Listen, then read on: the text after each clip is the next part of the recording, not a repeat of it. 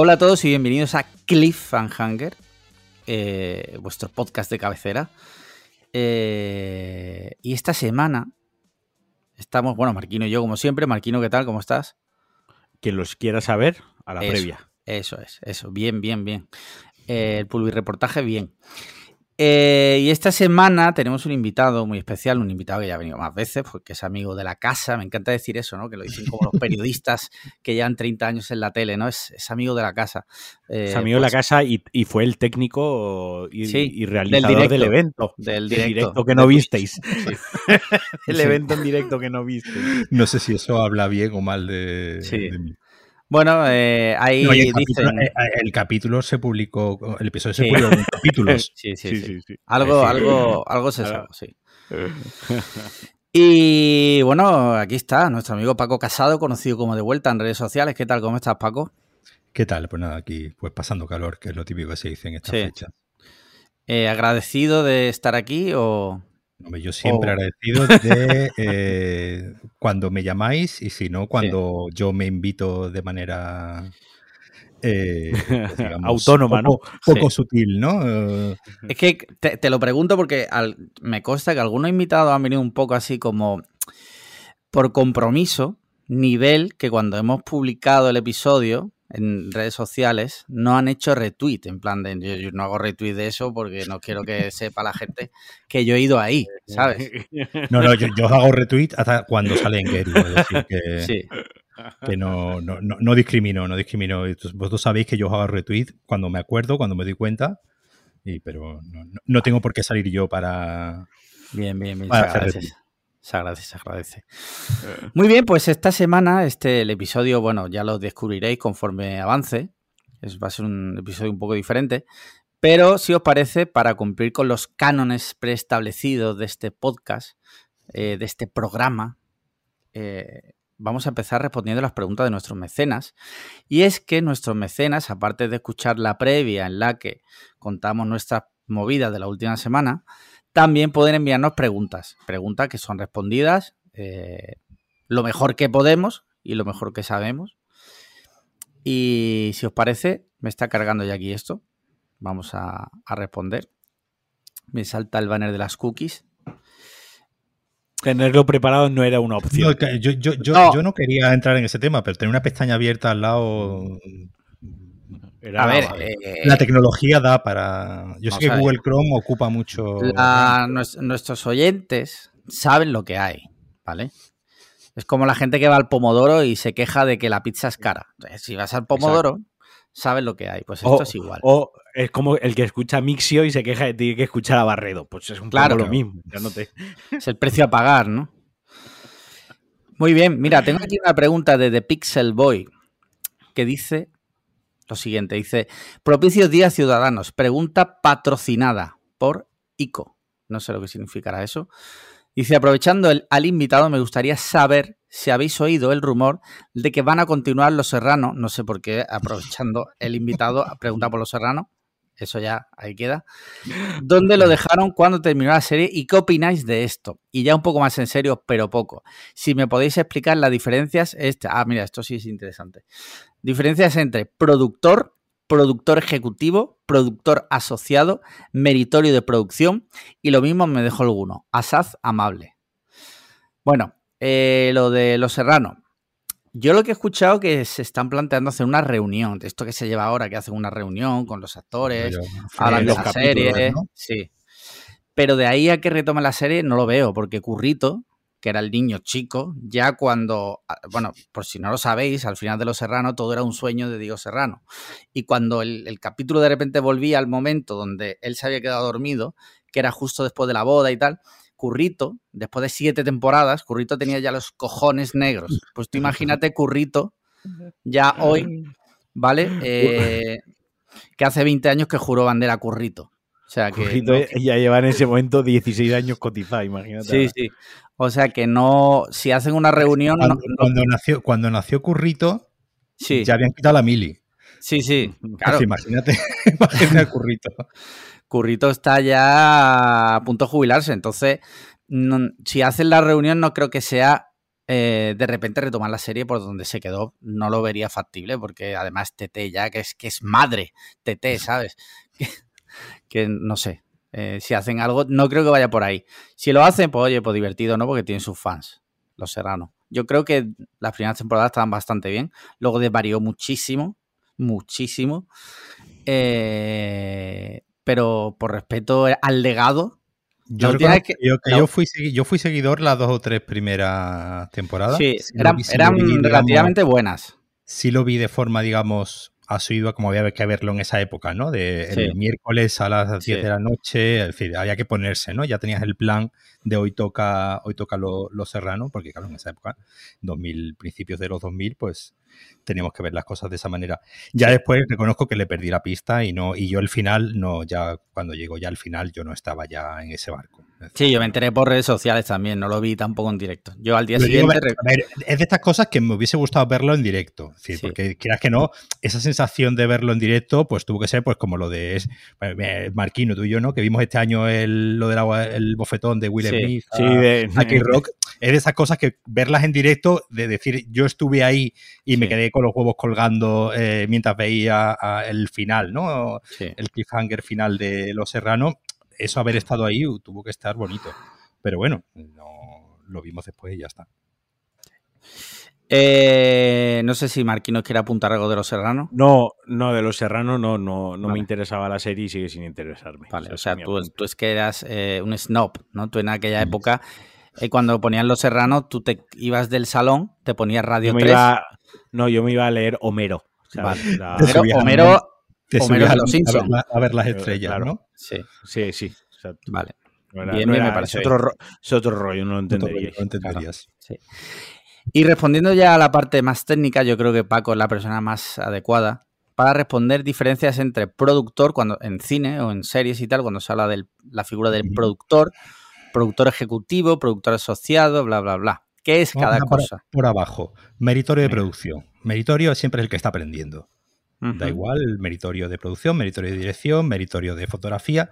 Un meritorio es alguien que está aprendiendo. Es decir, que a partir de ahí, pues, un becario, un- ya cuando ya, digamos, superas meritorio, pues ya eres auxiliar, ¿no? De, de producción, digamos que ya es, pues ya se entiende que eres un, pues ya, digamos, un, un profesional, ¿no? Eh, un jefe de producción, por ejemplo, sería el que se encarga del día a día del día a día del rodaje, de elaborar, por ejemplo, lo que se llama la call sheet. La call sheet es, digamos, una hoja donde eh, se pone, pues, quién tiene que estar cada día, ¿no? Qué Vale. actores, qué gente de la producción, si se rueda en un sitio, si hay que recoger a la gente, es decir, toda la información, pues eso, normalmente el, el jefe de producción, junto al ayuntamiento de dirección, es el que se encarga de hacer, digamos, ese, ese día a día. Aquí en España existe el jefe de producción y el director de producción, ¿no? Digamos, el director de producción sería el siguiente. El director de producción está también en el día a día, pero digamos, lidiando con los jefes de equipo.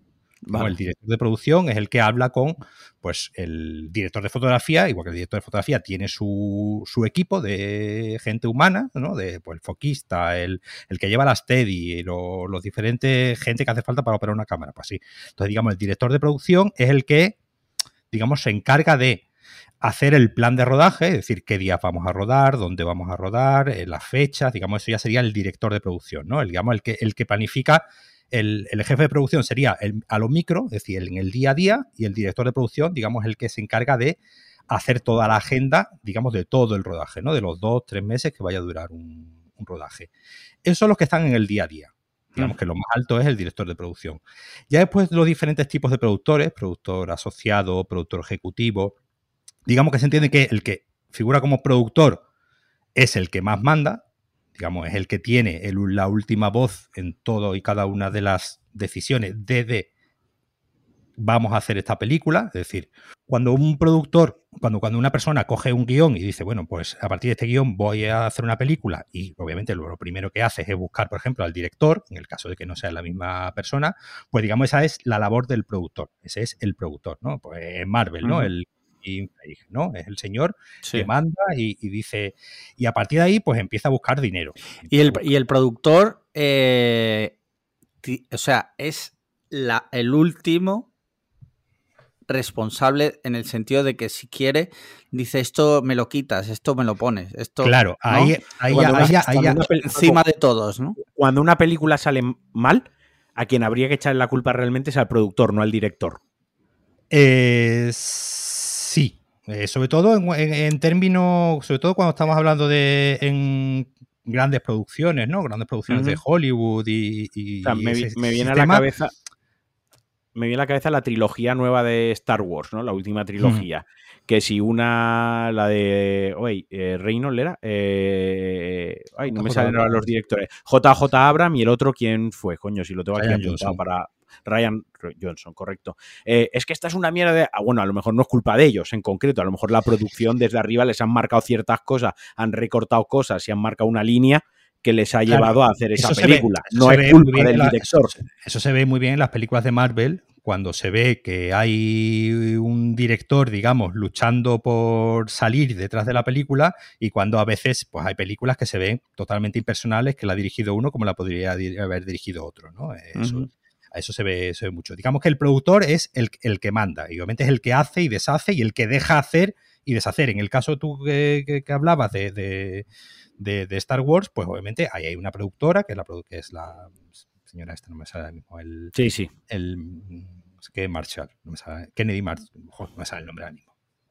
Eh, pues, pero digamos que esa señora es una ejecutiva, es decir, señora es una ejecutiva que tiene que no solamente eh, contentar a los fans, sino contentar a los eh, a la gente, ¿no? Que pone dinero en Disney, a los accionistas, a los, pues lo mismo, ¿no? Que pasa en Warner, es decir, que al final obviamente la lucha entre la creatividad y el que estás haciendo un producto que tiene que ser rentable y contentar a un número de, eh, de sectores, ¿no? O a, un a un- a una serie de cuadrantes. o una... Claro, es decir, ya ahí ya se complica el, el qué tipo de productor. Hay, hay productores que son productores más creativos, digamos, porque en su momento Harvey Weinstein lo era, ¿no? Harvey Sí. Weinstein eh, eh, eh, en su momento era un productor que pues, era el productor de Tarantino, ¿no? Es decir, Sí. y una de las cosas que tenía Tarantino, que aunque él no figure en la mayoría de las ocasiones como productor de sus películas, él lo que sí tiene es, digamos, Final Cut. El. Tarantino decide que la- hasta que la película no está terminada, no está terminada, y este es el corte final de la película. Y si yo digo que la película va a durar tres horas y media, la película va a durar tres horas Claro, y media. pero eso- Entiendo que eso ya son, eh, eh, Claro, pero eso son negociaciones. Como un Nolan. un eh, estatus que se ha ganado. claro, eh, Nolan, Paul Thomas Anderson, eh, eh, pues, Santiago Segura. Santiago, Santiago Segura. Santiago Segura es productor de sus propias películas. Santiago Segura es productor independiente. Si no fuese porque. Y cuando, y cuando un productor pone la pasta, él también es productor ejecutivo. Claro, hay una cosa que pasa, por ejemplo, es con los actores. eh, Una cosa que se suele hacer cuando tú Ahora ves un actor, se ve un mucho. actor, ¿no? Que se ve mucho, ¿no? Que aparece como productor ejecutivo de una película. Puede ser por, do- por varias razones. Una puede ser, por ejemplo, que sea un proyecto que nace de una productora que monta su pro- el propio actor, ¿no? Normalmente Ujú. la- la- los actores montan pequeñas productoras, que al final una pequeña una productora no deja de ser una oficina, no, no tiene más, eh, y una, en, montar ¿no? una, una SL, eh, y van a, digamos, a Paramount y le dice, yo voy a hacer esta película eh, con mi productora, dame 20 millones. Y pues si es, Margot Robbie, pues ella protagoniza la, la película, no, a lo mejor no gana tanto dinero como, eh, como actriz, pero tiene un porcentaje de, ha negociado un Sí. porcentaje de los beneficios. Eso fue, eso fue la movida que pasó con Scarlett Johansson y Viuda Negra, ¿no? Que Claro, tenía pero eso es porque, claro, un tanto ella, por es, ciento taquilla. ella es productora ejecutiva, ella es productora ejecutiva de la. Sí, de- sí, lo- por eso, por eso del aparece. Entonces, al ser productora ejecutiva, pues una de las cosas que negociaría, pues es eso, un porcentaje de taquilla. En el momento en el que la Disney estrena la película también en. Pues ella dice, oye, yo he perdido dinero porque hice la película a cambio de que tú me dieses Claro. un porcentaje de taquilla. Si tú reduces mis opciones de ganar dinero, este descuentito que te he hecho yo por eh, que no sea ningún descuento, es decir, eh, Johansson ganaría, cobraría 20 millones por hacer la película. Pero aparte, lo que tenía negociado, pues obviamente, si ve que va a perder dinero, pues. Entonces, al final, el productor ejecutivo es una figura muy difusa que sirve para para mil cosas a la hora de pues negociar con un actor o con un director pues que gane menos dinero eh, como sueldo pero a cambio pues digamos eh, vaya vaya o, gane menos dinero a cambio de tener más poder es decir ya diferentes negociaciones pero normalmente el productor ejecutivo y, pro- productor asociado digamos van eh, van muy en, en, cuestión de contratos, ¿no? Son dos, son dos tipos de títulos, digamos, muy difusos que no, no siempre se corresponden con lo mismo. Vale, vale. Pero pues sí, el, que aparezca como productor, simplemente productor, digamos, ten en cuenta que ha sido la fuerza motora de la película junto con obviamente el director, que digamos suelen ser los dos. Eh, por eso Harvey Weinstein, pues digamos, a veces sí aparecía como productor y a veces aparecía simplemente como productor ejecutivo, porque digamos era su productora, pero era a lo mejor simplemente había avisado. Muchas películas de Tarantino, nada más empezar, sale el logo de Weinstein Company. Mm. Hombre, tenía sus cosas, pero es lo de siempre. Hay que separar obra de autor. Harvey Weinstein haría lo que hiciera, pero a, cambio tenemos grandes obras. Tenía, tenía, tenía dos, es decir, por un lado tenía Tarantino al que le dejaba hacer todo lo que le diese la gana y después tenía el resto a los que traía por la calle la amargura y se contaba que era de los que entraba en la sala de montaje y empezaba a decir tú esa cena la quitas, tú esa, mm. esta secuencia fuera eh, eh, y, y meterse la polla, tú te pones... Exactamente. Eh, entre, entre las muchas, muchas cosas que hacía, una, unas eran, eran esas, es decir, esto se corta, esto se cae, y había muchos directores que salieron realmente escaldados de trabajar con Harvey Weinstein, precisamente porque era un productor que se metía mucho en los cortes finales de la, película. Al final se ha acabado siendo que una persona fácil no tenía que ser. No, no, no, no, eh, tenía que ser. claro, por eso cuando salió lo de los abusos, pues digamos era lo típico de aquí, esto más o menos todo el mundo se lo lía. Claro, claro.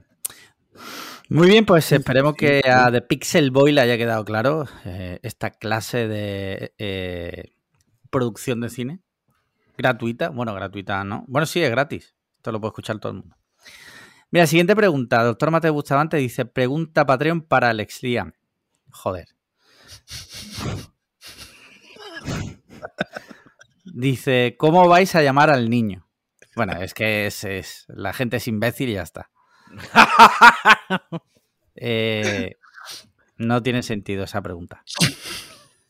Eh, Dave Diot dice: Pregunta patroncinada por decisiones jodidas TM. Vale. Dave es el que nos manda preguntas de si prefieres comerte una diarrea, no sé qué. Dice, eh, siempre por un supuesto. Os han torturado durante semanas. Al fin, uno de vuestros secuestradores os ofrece libertad a cambio de que os comáis entera su sopa, saboreando y rebañando, nada de tragar de golpes y respirar. A elegir. Sopa de fetos. sopa de fetos humanos o sopa de penes con sus respectivos testículos colganderos. Eh, al fin descansaréis de vuestras largas torturas, ¿o no? ¿Coméis sopa o seguís dejándoos torturar? En caso afirmativo, ¿cuál y por qué? Un abrizo culinario y a por la semanica rica. Bueno. Eh, yo tengo varios apuntes aquí a hacer. Dave, Dave Diot. Estás mal.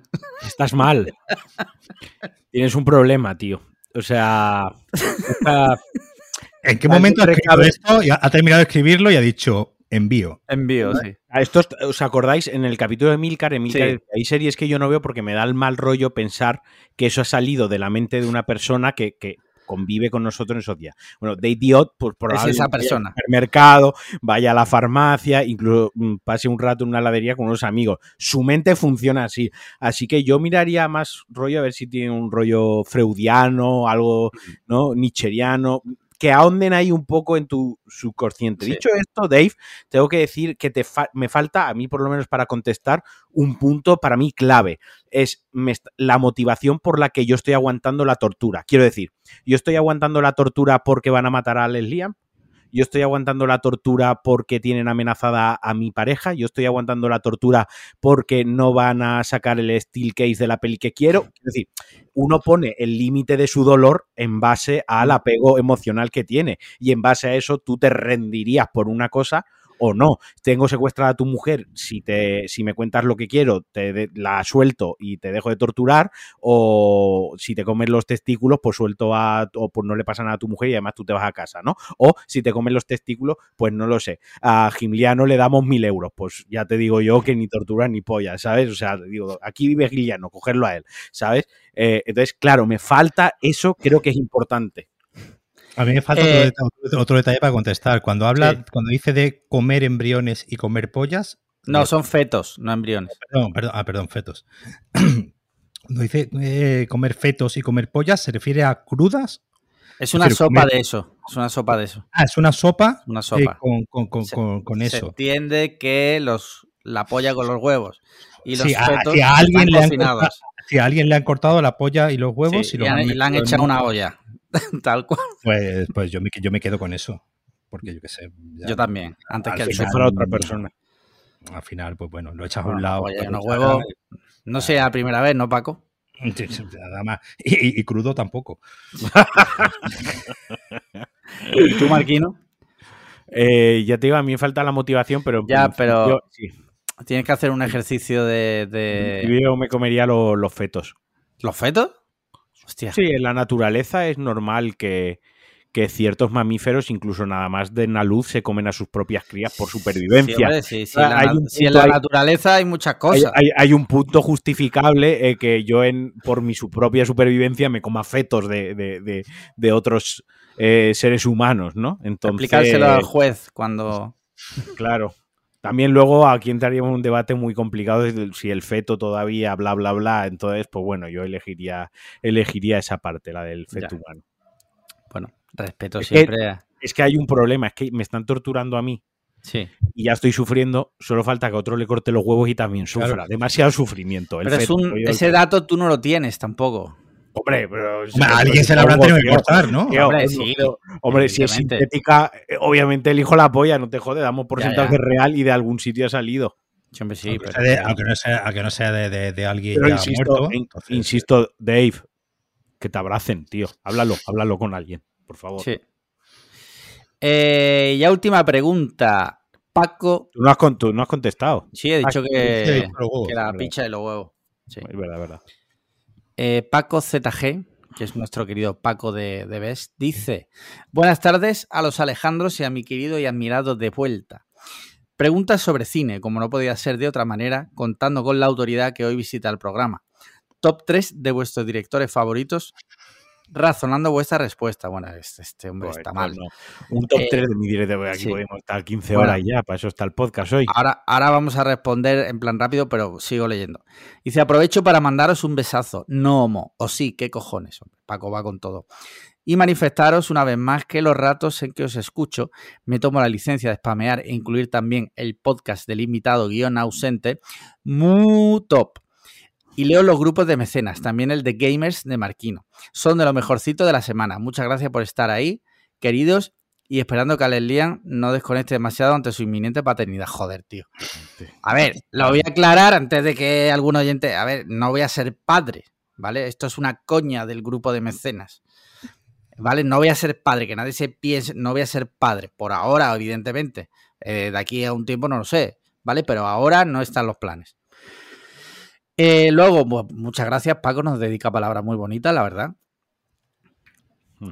Y respondiendo a su pregunta, top 3 directores de cada uno. Que empiece Paco. Ahí vamos a intentar, rollo, lo primero que se te ocurra, ¿vale? Sí, sí, no. sí, no, no, no, no, no estoy, no estoy Tres ni, mirando el letterbox ni, ni nada. Yo si tuviese que decir tres directores, uno sería probablemente Alfred Hitchcock, es decir, me Mm. parece un ejemplo de, de- de esto que nos gusta mucho, ¿no? De combinar lo, lo comercial, ¿no? Con cine de, de calidad. Eh, Stanley Kubrick, eh, digamos, por- porque digamos, eh, me, me- me gusta siempre mucho esa, esa idea de estos directores que intentan sacarse la polla todo el rato, ¿no? De que intentan todo el rato hacerla mejor, aunque a veces, aunque a veces no les salga, ¿no? Pero mm, digamos que tengan ese, ese ímpetu por, por, por hacerlo cada vez mejor y a veces pues eh, eh, el cine gracias a- avanza gracias a gente así. Y otro pues sería Martin Scorsese. Vale, Mi hija se llama Martina, con, con lo que todo está dicho ya. vale. Marquino. Pues yo me quedaría con Francis Ford Coppola, eh, me quedaría con Denis Villeneuve y me quedaría con Fincher. Así a tres a Fincher. Nunca lo pronuncio bien. Vale. David. David, yo lo llamo David. David. Fincher. Sí. Muy bien. Eh, por tres a bote pronto, como podía haber metido ahí a Tarantino, Sí, por sí. ejemplo, por poner un ejemplo, o a Martí Scorsese, como lo ha metido Paco. Vaya, es así a bote pronto. Tres que me gustan mucho.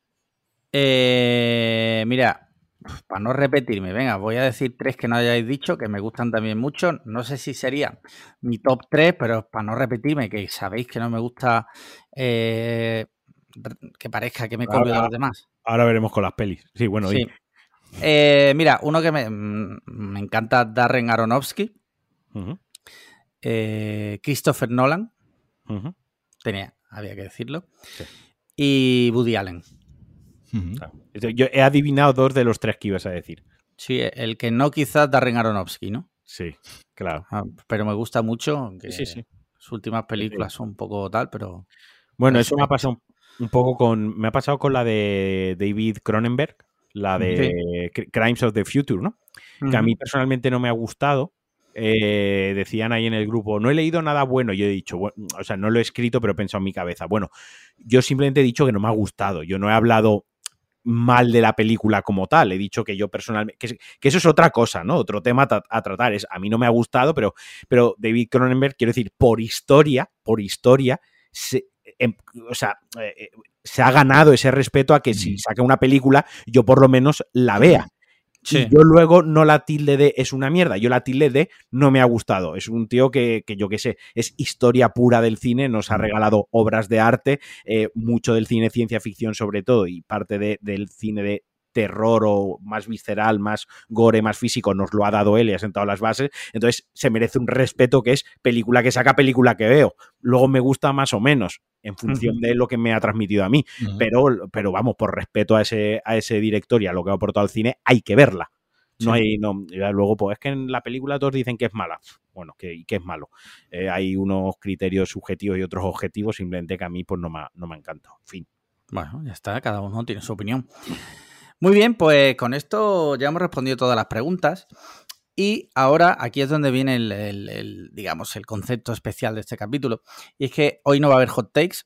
Tampoco la, última semana ha habido noticias, ¿no? Pero tampoco ha habido alguna que sea de rabiosa actualidad, que se merezca que la comentemos han pasado cosas en el mundo, joder, hay cosas tres, mira, tres hombres blancos heteros de más de 35 años no vamos a hablar sobre la prohibición del aborto. Del aborto, claro. O sea, es algo un tema top para hablarlo, pero...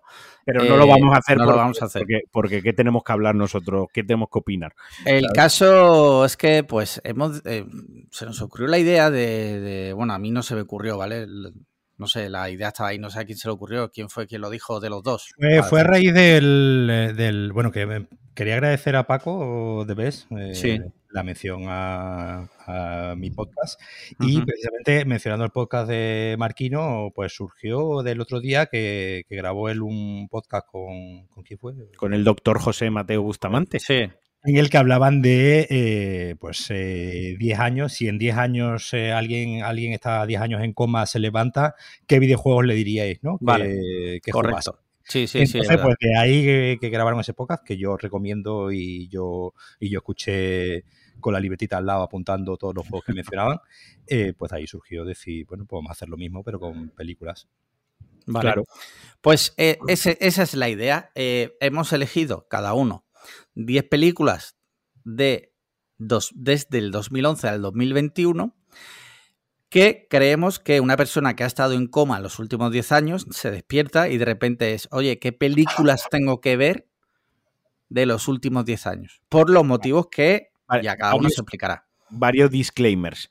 Eh, no quiere decir que sean las 10 mejores películas de la última década. Eh, por ejemplo, yo he puesto algunas recomendaciones sabiendo, sabiendo que hay otras películas que probablemente vosotros nombréis. Y para no reiterarnos y nutrir un poco más al oyente, nutrir un poco más las recomendaciones, pues yo me las he dejado de lado. ¿Quiere decir que yo no las recomiende o quiere decir que a mí no me parezcan buenas? No, pero como yo sé que en un lago en opaco, ¿vale? Por ejemplo, es probable que en game salga por ahí el nombre, ¿no? O alguna cosilla, pues a lo mejor yo he metido otra cosa diferente. Quiero decir, estos son listas personales en base a lo que yo le diría a alguien, mírate estos 10 últimos años de cine y a partir de aquí ya tú investigas qué te ha gustado, qué no te ha gustado y ya tiras por aquí o tiras por allí. Pero en ningún caso estamos diciendo son las 10 mejores. Es que esto hay que aclararlo, que luego vienen cosas como lo de maldita, de he visto la serie entera porque habéis hecho promoción de ella. Entonces vamos a aclarar que no es sí, la, comprensión lectora del oyente en medio de Cliffhanger es la que es, y entonces me parece bien que hagas ese, esa percepción. Ahora, había que dejarlo claro. Eh, dicho lo cual, eh, hemos decidido eh, hacerlo en orden cronológico.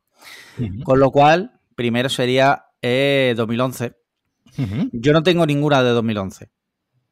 Vale. ¿Tenéis alguna de 2011? Sí, sí, yo tengo. Eh, Lo, que estaría, lo que estaría bien es que luego pudiésemos escribir en las notas del podcast las, las películas que hemos dicho. No, no es que estaría bien, que lo vamos a hacer. Ah, lo vamos a hacer, vale, venga. ¿vale? Eh, Luego, que- eso ya luego nos arreglamos, pero que lo vamos a hacer porque si no, luego, ¿verdad? Que los oyentes dicen, oye, ¿qué película era tal?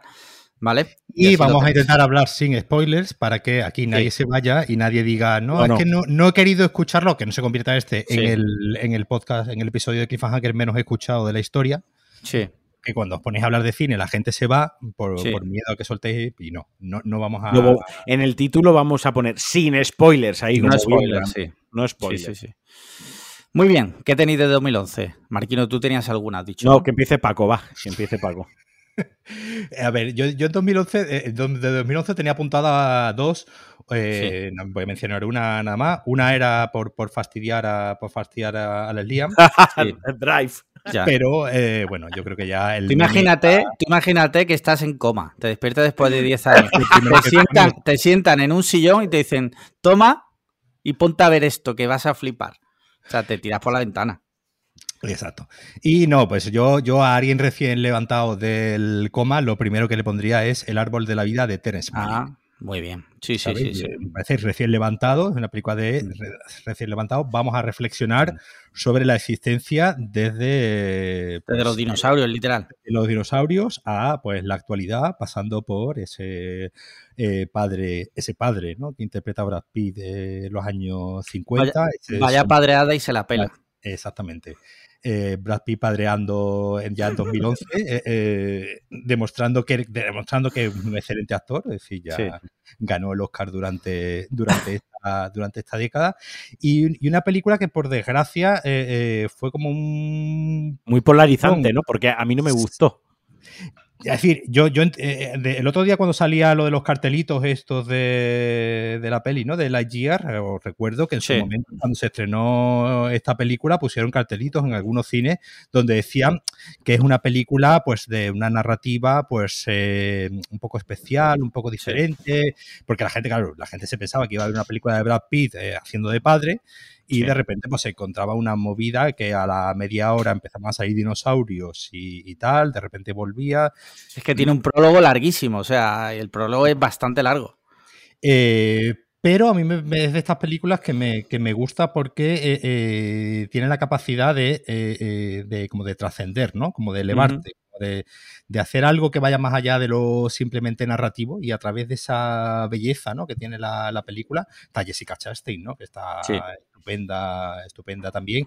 La fotografía de, de Manuel Lubezki, del, del, director de fotografía de Cuarón y de y del otro, de eh, González Iñarritu, Sí, sí, muy me- mexicano, eh, que eh, le da a la película un, un empaque visual y una como digo, una capacidad de, de- de trascender, ¿no? De convertirse. Y es una, y, ahí ocurrió, ¿no? Con este hombre que llevaba muchos años sin, sin hacer cine. eh, y después de repente se empezó a encadenar y el tío hizo como seis películas seguidas, todas Sí. del mismo, del mismo palo.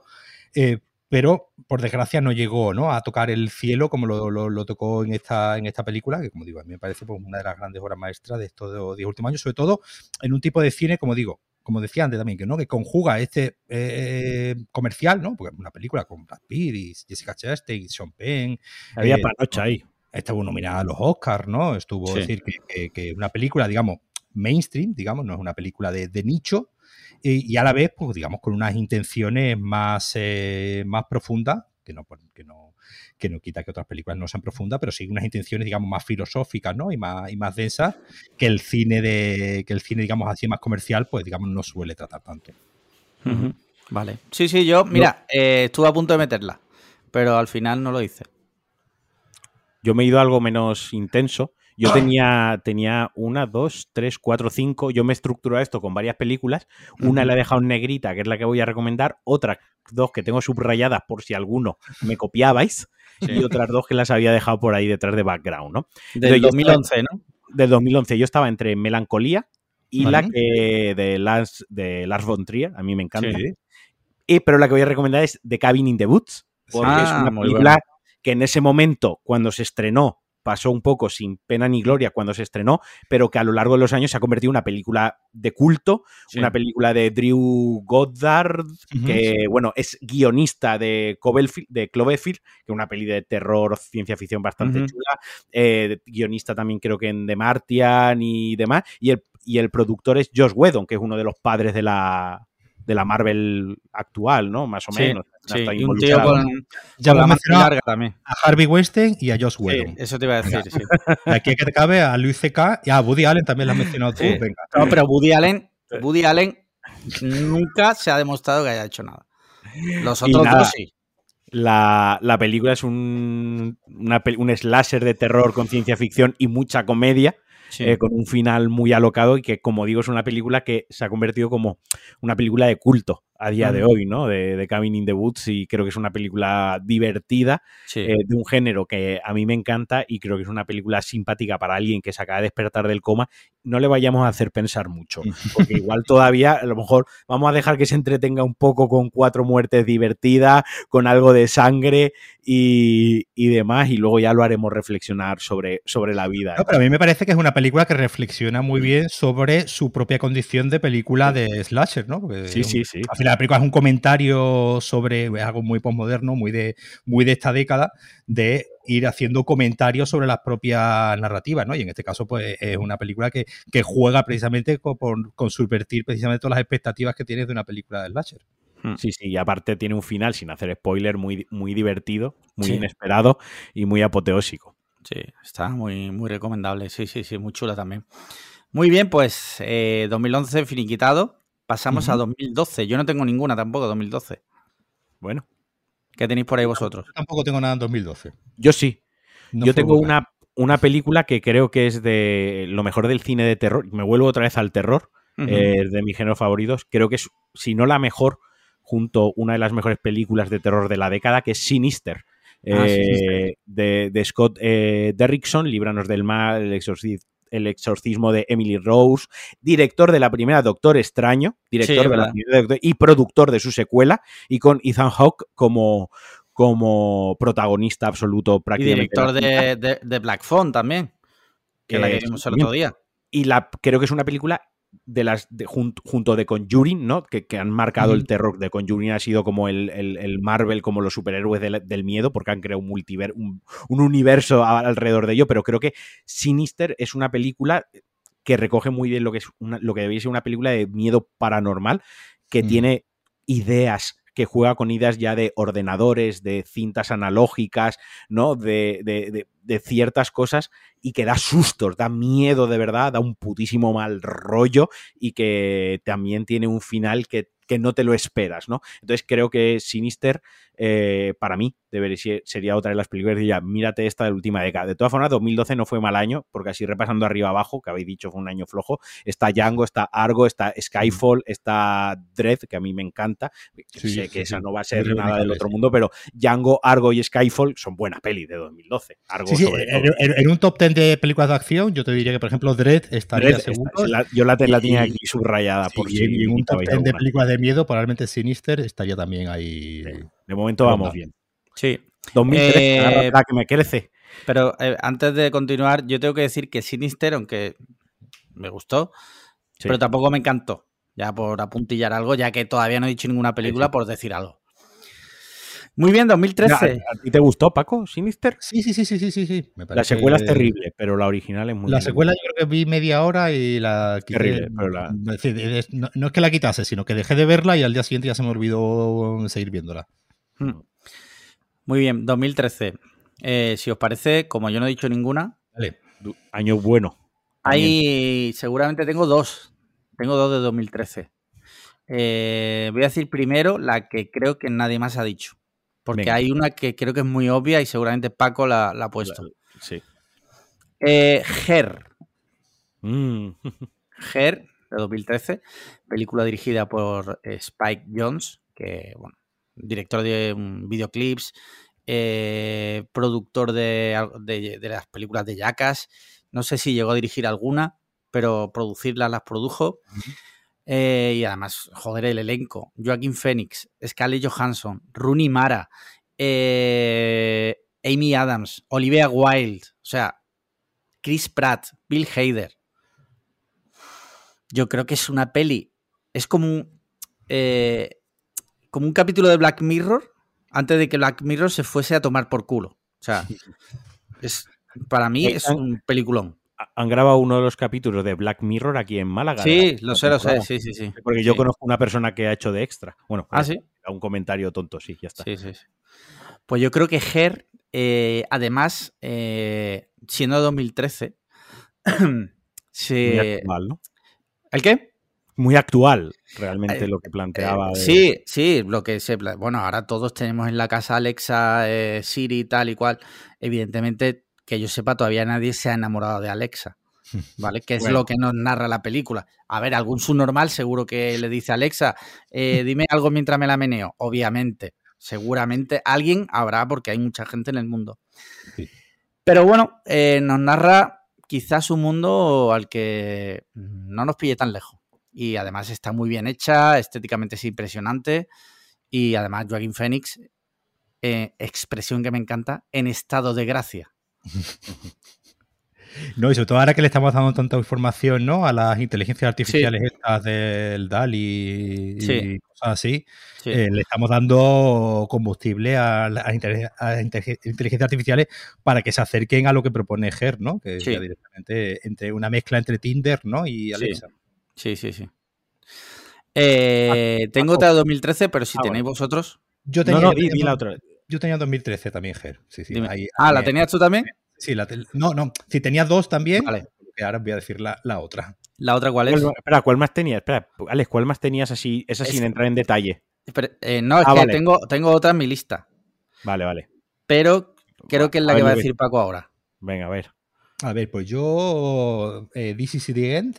ah, pues no, vale. ahora seremos gilipollas los y ninguno diremos Prisoners, que yo también la tenía aquí. No, eh, no tampoco. Tampoco. Pues eh, yo, This is the End de Seth Rogen y Evan Goldberg, autores de Superbad y de.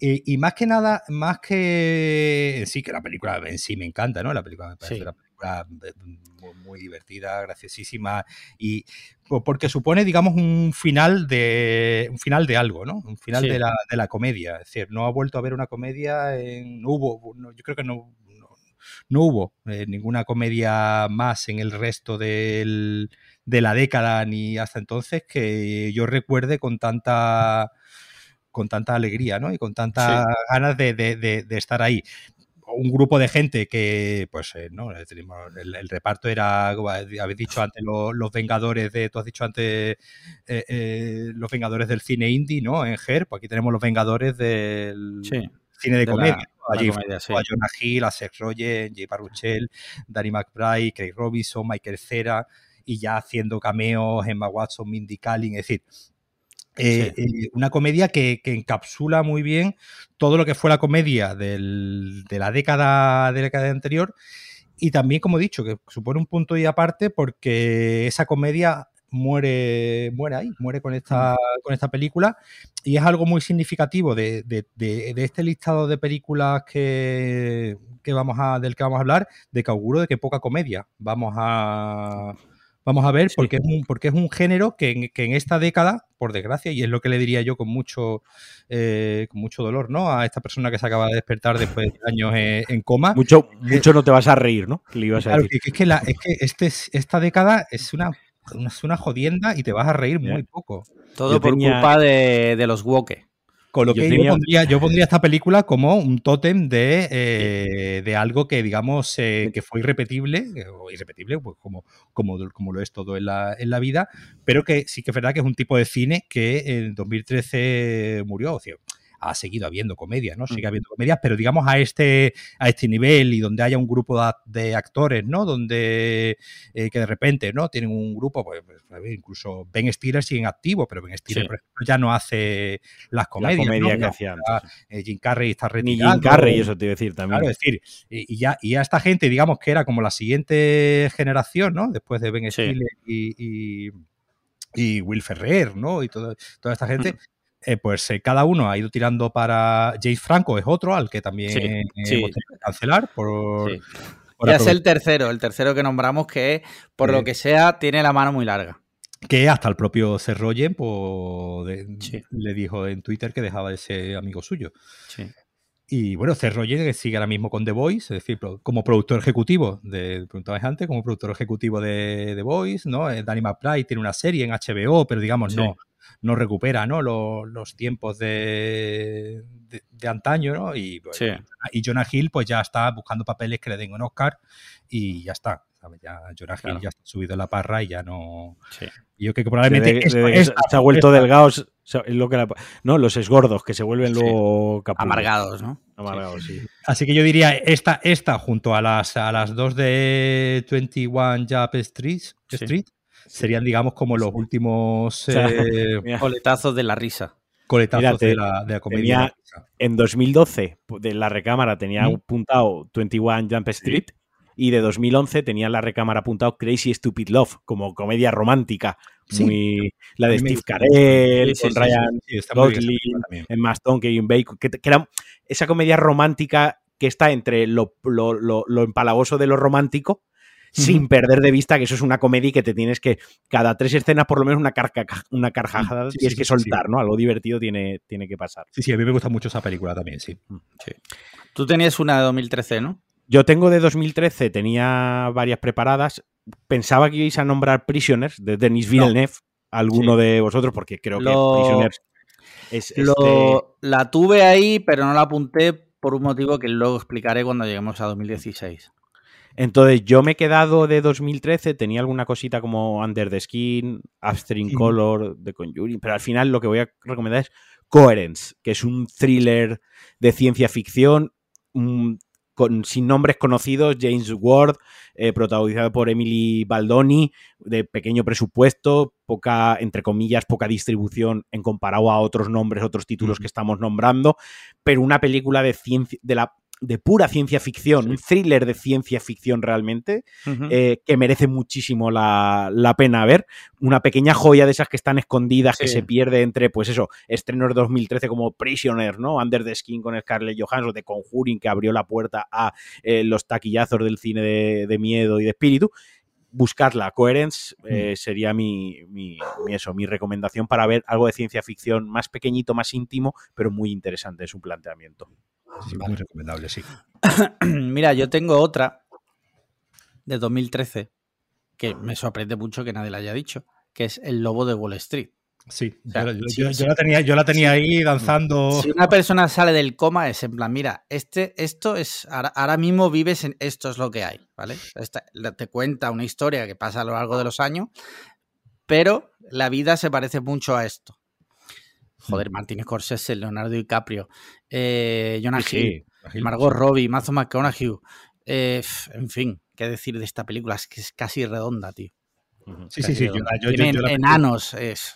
Por eso es lo que comentábamos al, al, principio, ¿no? Que no tenían que ser las mejores películas de la década, sino las que nosotros le recomendaríamos a alguien. Sí, sí.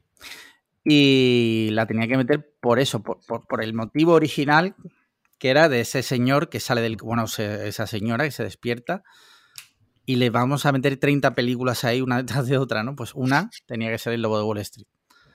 2014, ¿qué tenéis, chicos?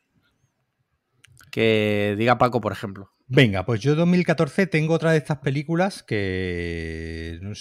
Alex creo que sí la ha visto, Marquino no sé si la ha visto, que es Boyhood, de Richard sí, sí, Sí, sí. Eh, a mí me parece como un ejemplo de, eh, pues nuevamente de película irrepetible, ¿no? De película que nunca más se podrá volver a hacer. Se podrá hacer otra cosa parecida, otra cosa similar, buscar, pero digamos un, un ejemplo de, de de tenerlo claro y, ser eh, y ser constante, ¿no? Y ser constante durante una no, para que no sepa, ¿no? La película sigue a un, a un niño desde los 10 a los 18 años, ¿no? Aproximadamente. Entonces, durante cada año, pues rodaban dos o tres eh, semanas, eh, un, par de semanas, y iban construyendo el guion de cara al año siguiente. Entonces, una película, pues digamos que tardó pues 9, 10 años en estar rodada, más después, obviamente, todo su proceso de montaje.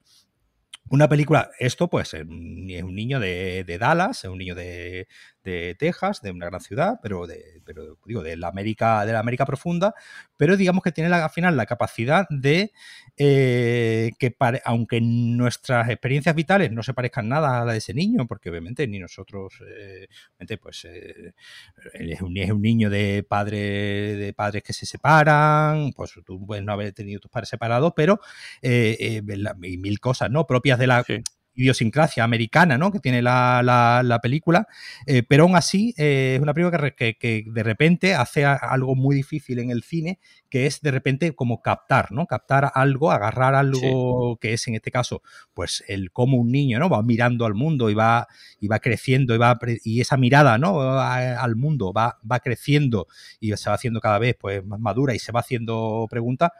Entonces, como digo, es una película que me, que, me, gustaba elegirla porque como digo, es una cosa irrepetible, es una película que precisamente por su, eh, por su dispositivo ¿no? cinematográfico, pues obviamente eso no se puede volver a replicar.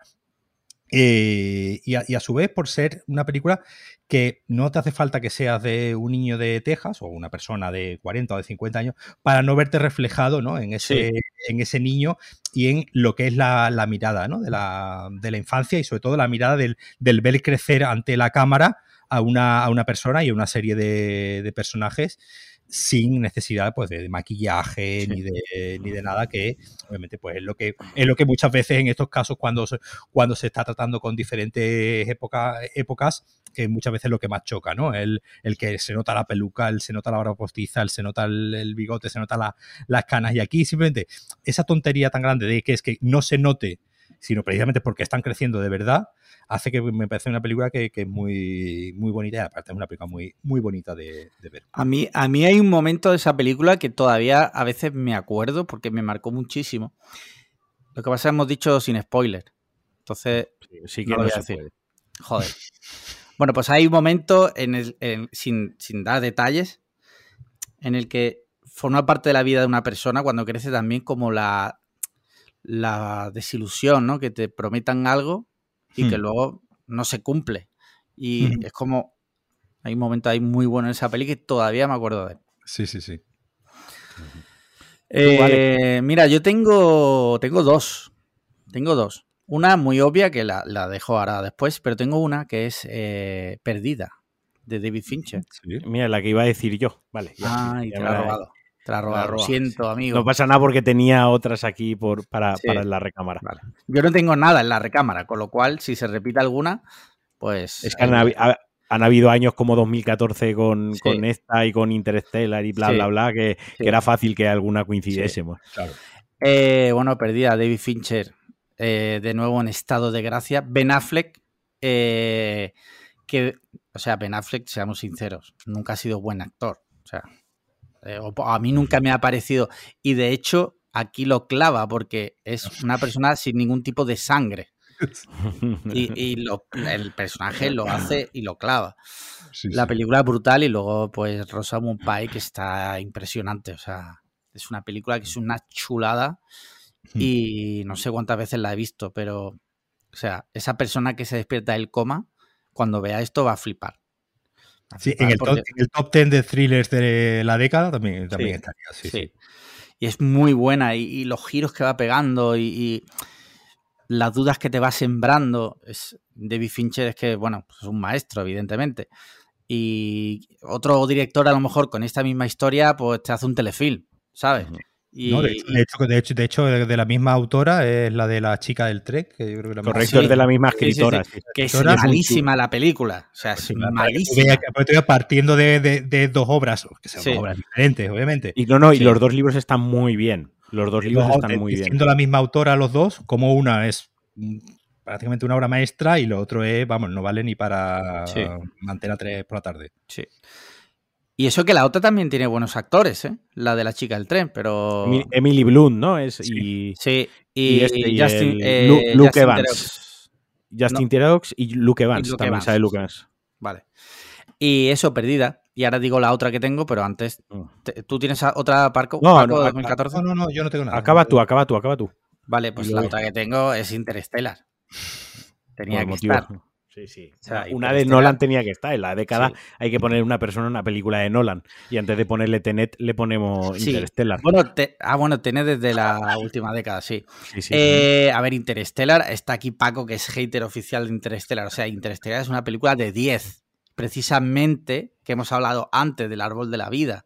Hemos hablado también de Boyhood. Eh, creo que Interstellar, aunque Paco lo niegue porque posiblemente no esté preparado para ello, eh, creo que eh, mm, como que va también por ahí, ¿no? Eso, ese hombre, ese, ese padre, nunca mejor dicho, Sí. vaya padreada y se la pela, coge y se va y deja a su familia Hmm. por un- un- una cosa que es superior a todo, o sea, que es salvar la raza humana o intentarlo por lo menos. O sea, Sí. ¿Sabes qué pasa? Que yo estando de acuerdo contigo y, y flipándome, flipándome Interstellar, Sí. a mí Interstellar me gusta más por la parte visual y sonora, ¿no? Es Sí. una película que es muy, sí que es cierto, es muy apabullante, la parte visual y sonora, pero esto de tú que estás diciendo de una historia de un padre y un hijo buscando un fin mayor, ¿no? Sí. Eh, hay películas en esta última década que lo han hecho, en mi humilde opinión, mejor, como The Lost City of Z o Ad Astra, que son del mismo director, que cuentan exactamente lo mismo. Un padre que se va y abandona eh, su familia y todo por un bien mayor y como el hijo tiene que lidiar, o los hijos o la descendencia, tiene que lidiar con todo ello.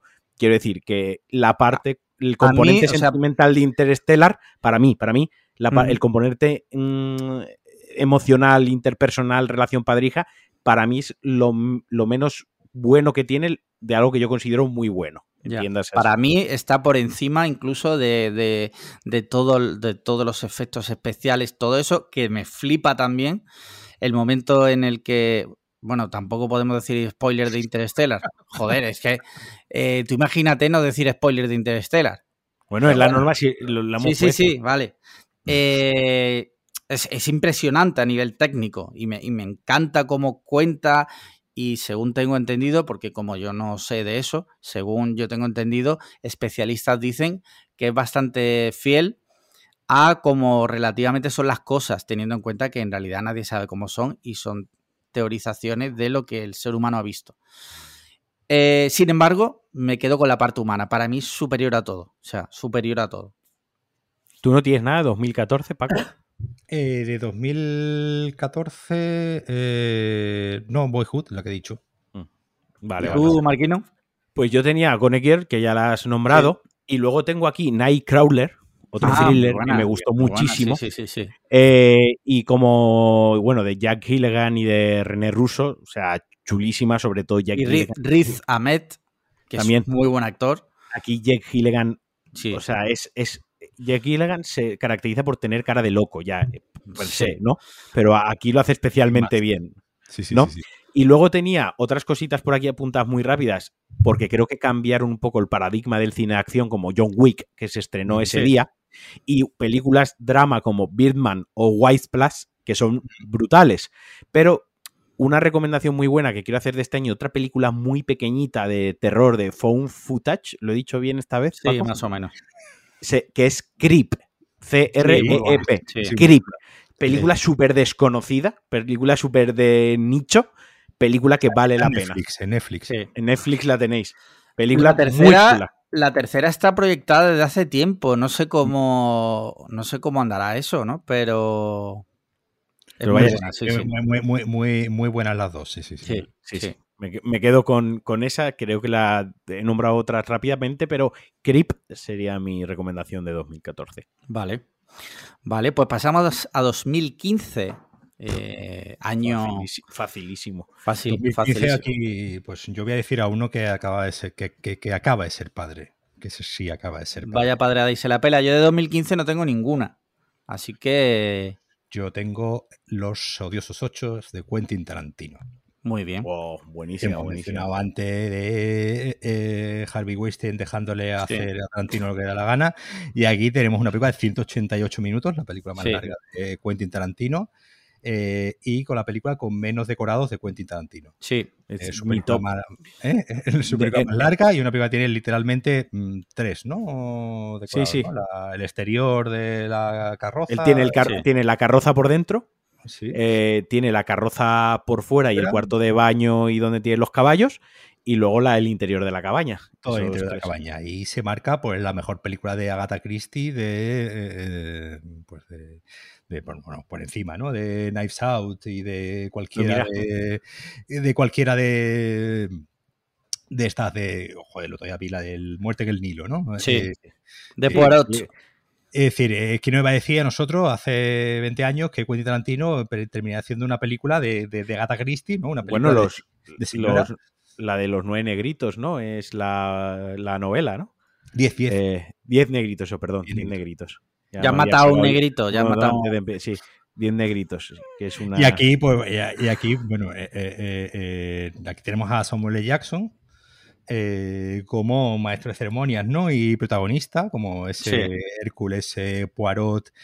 Y, y a mí es una película que, que me sobre todo me, me gusta ¿no? por el. Ya había mencionado antes, ¿no? Que, que Quentin Tarantino ya había hecho este. el otro western, ¿no? Django. Sí, ese, Django. Sí, sí. eh, que si hubiese que hacer un top 10 de westerns, pues obviamente estaría también ahí. Pero a mí me gusta mucho de, de esta película, más allá, digamos, del, del tema, digamos, formal, ¿no? De que, de que sea una película sobre, pues, donde hay un asesinato en el que hay que, o hay que descubrir, ¿no? Quién es el malo de toda esa gente que está encerrada en una habitación. El cómo, el cómo trabaja Quentin Tarantino algo muy, muy interesante del western, que es el mito, ¿no? Que es el, los, las personas, los personajes mitológicos, ¿no? Tenemos eh, en el cine, ¿no? En el cine de- del oeste, ¿no? Pues el Billy el Niño, ¿no? El Batch eh, eh, Kid, el, Batch Cassidy, es decir, estos personajes, ¿no? Eh, mitológicos, ¿no? Del, del el general Custer, ¿no? Todos estos personajes mitológicos y aquí, y aquí Tarantino lo que hace estos personajes que no saben mm, ninguno, ¿no? Na- ninguno del otro, pero eh, todos han oído hablar, ¿no? De- del otro, ¿no? Y todos tienen una imagen, ¿no? De quién es ese, de quién es ese al que tienen enfrente, ¿no? Entonces me gusta mucho cómo la película trabaja esa idea de los mitos, ¿no? Que se van formando en, el, en, este, en esta época, donde las comunicaciones, ¿no? Pues obviamente no eran las de, las de hoy en día, y cómo nos vamos formando en la cabeza cómo es una, un personaje concreto y cómo cuando lo tenemos cara a cara, pues nos damos cuenta pues, que es un ser humano con, su, con sus fallos a lo mejor eh, eh, eh, escondidos y con, su, y con sus virtudes más escondidas todavía, ¿no? Y al final, pues todo el mundo es más hijo de puta de lo que nos podemos pensar desde un, desde un principio. Entonces, por eso me- es una película que me, que me gusta muy bien cómo hace eso de coger el western y, digamos, darle ese, dar ese giro y reformularlo de esa, de esa manera, como he dicho, de- detrás de una capa de película de detectives, eh, película como, como, como Tarantino sabe hacer, ¿no? De estas películas eh, eh, cerradas, eh, ya, ya tenía, ya tenía Reservoir Dogs, ¿no? O la, o la escena aquella de Malitos Bastardos, ¿no? Del, del sótano, del bar en el sótano, Sí. como, como, la, como la tensión se convierte sí, sí, sí. en una, una olla a presión, ¿no? Y parece y a, a ver a quién le van a volar la cabeza en la siguiente secuencia, porque esto va a explotar por algún lado. Entonces, ¿cómo hace bien, muy bien eso? Con, como digo, esa reflexión sobre ese, sobre ese tiempo. Muy bien. Muy bien. Eh, ¿Qué tienes tú de 2015, Marquino? Pues a ver, yo tengo varias cositas muy rápidas que voy a nombrar para que la gente se ubique, ¿no? 2015, muy buen año también, Los Odiosos 8, pero tengo un año que salió Ex Machina, una película de ciencia ficción vital, La Visita de Shyamalan, o sea, película de terror y comedia. Tengo Creed, que es una película también mm, de autosuperación buena, de Green Room, que es un, también una ida de olla, Martyrs, Sicario, pero de entre todas esas yo me he quedado con Mad Max Fury Road. Por Hombre. supuesto. O sea, yo me tenía que dar con la que es la mejor, la mejor, y de esta burra no me baja nadie, la mejor película de acción de la década. bueno, Y sí, sí, sí, de la mejor película de estoy hablando de ac- género, acción, sí, sí. ¿no? Mejor película de la década, o probablemente de, los, de las dos últimas décadas. Mejor película de acción, Mad Max Fury Road. Luego ya me podrán entrar a que no cuenta, la historia es aburrida y no cuenta nada, papanatadas, habla muchísimo la película con muy pocas palabras, que es una de sus virtudes. Luego todo el trabajo de efectos prácticos, hay mucho Sí. efecto, hay efecto digital, pero hay efectos no, es impresionante eso. por ejemplo, todos los que van en los coches son artistas del Cirque du Soleil, por ejemplo. O sea, quiero decir, eh, los coches estuvieron un año eh, buscando en, en distintos desguaces de Estados Unidos coches por piezas para luego soldarlos y crearlos. O sea, todos los coches y motos que se ven en la película son totalmente funcionales. Fue un rodaje complicadísimo porque fue en medio del, del desierto y tenían que tapar las cámaras para que no entrasen arena en las ópticas y no jodiese todo lo que fuese el material. Entonces, además tenía que ir rápido el rodaje, no podían pasar mucho tiempo en medio del desierto por estos motivos. Luego tuvieron que hacer que Tom Hardy y Charlie Theron se llevasen bien, cosa que al final que se llevasen mal estaba muy bien para lo que estaba contando la película, ¿no? Eh, luego no, sabía, no, no sabía ese dato, que no se llevaban bien bueno, tuvieron problemilla y sí, hace poco hace poco salió, ahora que se cumplía un aniversario y salió y ahora que están hablando de Furiosa y tal sí. eh, Zoe Kravitz también sale Hugh Jace Benny que es el que hace de, malo que es el que era malo también en la primera de Mad Max. Y bueno al final creo que es un espectáculo audiovisual magistral un tío de 60 tacos que previamente te había hecho Happy Feet y Happy Feet 2 no 80 años creo que tenía ¿eh? no, ese, ¿Cuánto? 60, 80, ¿no? 80 podía tener. 80. Creo que 80, ¿eh? Que, o sea, un tío que, venía a hacer. Impresionante, ¿eh? Un tío que venía a hacer Happy Feet y Happy Feet 2, o sea, película de pingüino divertida, se casca este Mad Max Fury Road y le explica a toda la muchachada joven y directores de acción jóvenes cómo se tiene que hacer una puta película de acción. Y además, que tiene un mensaje muy potente y muy empoderante, realmente, la película. O sea, la, película tiene su crítica social, ¿no? Está ese mensaje de ahí de, cómo en, ese futuro posapocalíptico las mujeres no son más que mercancía con sus vírgenes que tiene Immortal Joe, ¿no? Y ellas se rebelan, se escapan, coinciden con otras mujeres que están exiliadas y tienen que tomar la decisión de o nos escapamos o volvemos a hacer frente, ¿no? A, esta, a este tío que, que hay que acabar con él y, Max eh, vuelve con ellas a sabiendo que probablemente pues eso le lleve la muerte o, o, lo lleve al final de otra de sus aventuras, ¿no? Porque esto al final lo que cuenta es un día más en la vida de Max Rocksteady, nunca lo pronuncio bien el apellido. Eh, es eso, por eso la gente se queja del argumento, es que no es muy profunda, es que no tiene que serlo, es que es una aventura suya, es como una aventura, es como de Batman, pues una aventura de Batman que se ha encontrado con este problema, ¿no? Tiene que resolver este problema y la vida de Batman sigue, ¿no? Sus aventuras siguen.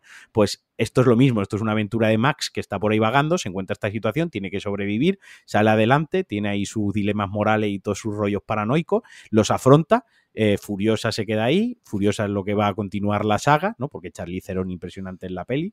Y no sé, tío, es que es mi película favorita. Estaba mirando, eh, la primera de Mad Max tuvo 350 mil dólares de presupuesto. Y esta, la de Fury Road.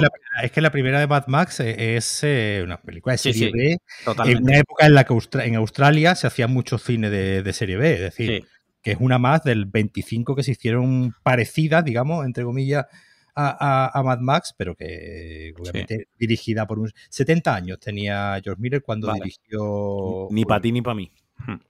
Y la de Mad Max Fury Road tiene 150 millones de dólares de presupuesto. O sea que.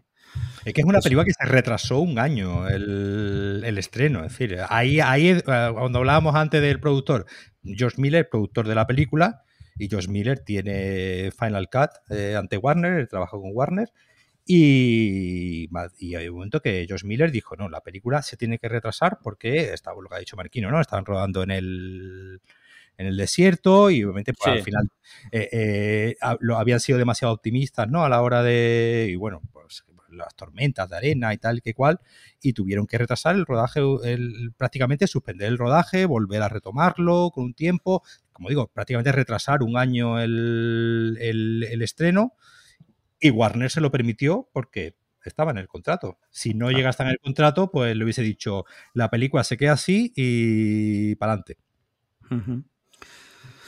Muy bien, pues pasamos a 2016. 2016, el año que yo me casé. Eh, dato. Bueno, el, año en que me casé, que me casó. Que te casé. Eh, que Paco, que está aquí. Eh, ¿Os parece que diga yo una? Yo tengo dos de 2016. Venga, venga, una que tiene que estar. La La Land. Tiene que estar La La Land. Es un peliculón. Y recordemos cuál es. Es que yo creo que a veces se os va el foco, ¿vale? Esa persona que, acaba de salir del coma, que no se puede mover bien. O sea, no se. También hay que darle algo. Claro. Entonces, La La Land. sí. La La Land, joder. Un puto peliculón, tío para, que te den ganas de morirte otra vez está muy bien. No, no, no, o sea, para nada. Otra vez en coma. Yo no tengo la culpa de que tú la vieras en la pantalla de un avión. Quiero recordar que la viste así o algo. O sea, tú imagínate ver La La Land ahí, ¿sabes? La La Land, en, en la pantalla de un avión con mi ex al lado que me había Claro. dejado hace 10 días. La Claro, película es que, perfecta vamos a ver. circunstancias idóneas. Exacto. Es que- es que así ni- ni- ah, llegas a ver Fury Road en ese Sí. plan y tampoco La te gusta. odias. Y la odias ahora mismo. Entonces, La La Land, el retrato que hace de, de Los Ángeles, del, eh, también del amor, de la frustración, del perseguir tus sueños, y, y yo te animo a que persigas tus sueños, y resulta que al perseguir esos sueños te alejas de mí, ¿no? Es como esa dualidad de... A mí me, me encanta la película, la vi en cine dos veces, eh, y a mí me encanta. Y luego los números musicales me parece que están chulísimos, las canciones están muy chulas. Y, y ya está. Y bueno, hay que reconocer que sí, que es verdad que son hombres blancos explicándole el jazz a los negros, ¿vale? Pero en la vida a veces es así. Yo no, no hago el mundo, yo... No, no has hecho las reglas, solo no hecho has no has claro. inventado los blancos, es decir, Claro. entonces tampoco tienes culpa de nada. Tengo otra, pero que, que siga otro y ahora digo yo la otra mía. Yo de, yo de, de- de- ese año no tengo, no tengo ¿No ninguna. tienes nada? ¿Y tú, No. Marquino? A ver, yo tengo así rápidas y luego digo la que voy a recomendar, Sí. que es otro musical. Yo Me encanta porque. Marquino se ha pasado las normas. O sea, Marquino está diciendo como 80 películas. No, estoy repasando rápidamente. No, no, pero bueno, Los- está, bien que diga las que se han Sí, dejado sí. en la recámara. Por poner un poco en el contexto, por ejemplo, Arrival, La Llegada, o sea, esa película 2016 de Villeneuve adaptando un relato corto de manera magistral. Pues Hello, es, la, Ha- es la que es la que tengo yo Ibas a para decir sí. He- Y ahora Hello, mis motivos. Hello High Water, que es una vuelta a tuerca al western contemporáneo. Es un western contemporáneo que estuvo nominada a Mm. la mejor película del año en los Oscars. The Wailing, película que tú me recomendaste. Sí, es verdad. Eh, Train to Busan revivió el género zombie, eh, trayéndonos una buena película. Raw, Crudo, que es una película así un poco más especialita. Malísima. Pero malísima. la que yo voy a recomendar a alguien que ha estado en coma y se despierta Eso y ya le hemos, ya le hemos dado cosita Si tú intensa. imagínate ponerle Raw, ra- la de Claro. Raw. ahora, dice, ah, ahora dice 2016 Suicide Squad. Eh, después de que vea después de que vea un musical ñoño como el de Alex Liam, ¿no? El de Sí. La La Land, yo le recomiendo Popstar Never Stop Ah, Never muy Stopping. muy buena. Esa muy buena. es la película más divertidísima de Muy chula. 2016. Andy Samberg con la pollísima afuera, que básicamente es un sketch de hora y media y que te lo pasas bien, que las canciones son divertidas, la película desenfrenada y desalocada, que no tienes que pensar en nada. un- un- además es una sátira a la industria musical y todo lo que rodea Sí. a las popstars. Sí, divertidísima, yo recomendaría esa. Y otra Muy comedia de ese año, yo diría también La fiesta de las salchichas. Ah, muy buena también, ¿eh? Me gusta mucho. Sí. Sí. Arrival, yo- ¿qué a decir de Arrival? A, a- Arrival, a, a mí es que me encanta Arrival, vuelvo a lo mismo. A mí es que las películas eh, a, ese, a, eh, a ese nivel de, de filosófico humano, por decirlo de alguna forma, para, para mí, ¿vale? A mí me encantan. Y encima esta creo que tiene una buena trama de ciencia ficción y de alienígenas, que a, a mí me gusta mucho el cine de alienígenas y tal, porque de repente eh, te pone, porque muchas veces las películas de alienígenas pues eh, son como te enfrentas a ellos, le disparas o es acción o es ciencia ficción pura. Aquí de repente tú estás hablando, o sea, lo que me flipa y que me dio así como incluso repelús, ellos están enfrente, hablando Mm. con los alienígenas. Eso es el high concept, por decirlo de alguna forma, que más me encantó. Y luego la subtrama humana de ellos dos y su historia y cómo termina. Entonces, para mí, Arrival la he visto también varias veces, la tengo en Blu-ray, me encanta, me flipa. Y luego, pues los actores son muy buenos. Sí, Denis Villeneuve, eh, estéticamente la peli es una chulada. Mm. Eh, el brutalismo de las naves espaciales. No sé, para mí, mm, de ese año, me quedo con esa. De- con esas dos que he dicho, pero Arrival de ciencia ficción me encanta. Muy bien. Eh, 2017, 2017. ¿qué tenéis? ¿Qué tiene Paco? A ver. Yo- a ver, yo de 2017 tengo apuntada. eh, a ver. eh, 2017. 2017 yo tengo que apuntado. eh, me ves es un trío de películas. Venga. A ver, Un, venga. un trío de películas que, que me sirven para ver algo, un tema muy concreto. Eh, Una no es una película, uno es una, una miniserie que sería la tercera temporada de Twin Peaks, Twin Peaks 3, que Vale. ha hecho ahora cinco años Sí. que se estrenó. Otra sería Blade Runner 2049 de Denis Villeneuve, Sí. que ya he mencionado varias veces. Y por último, eh, Star Wars, de El último Jedi. Vale. Son tres películas que, obviamente, si os fijáis, pues son tres películas que nos remiten a películas Sí. eh, antiguas, ¿no? A creaciones antiguas, pues a principios de los 90, ¿no? Twin Peaks, a principios de los 80, ¿no? Como acaba de hacer ahora mismo 40 aniversario de Blade Runner, la original, sí. y eh, Blade Runner 1.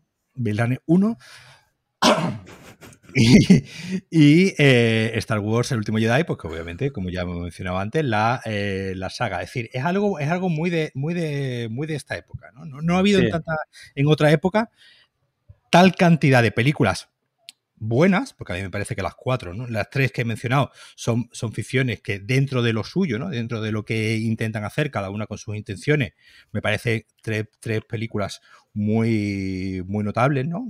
Eh, sobresalientes incluso, incluso diría, pero que eh, nos habla de que estamos un poco en un bucle, ese bucle de la nostalgia que un poco aquí en 2017 tuvo ya digamos, como su, su, eclosión con estas tres, con estas tres películas.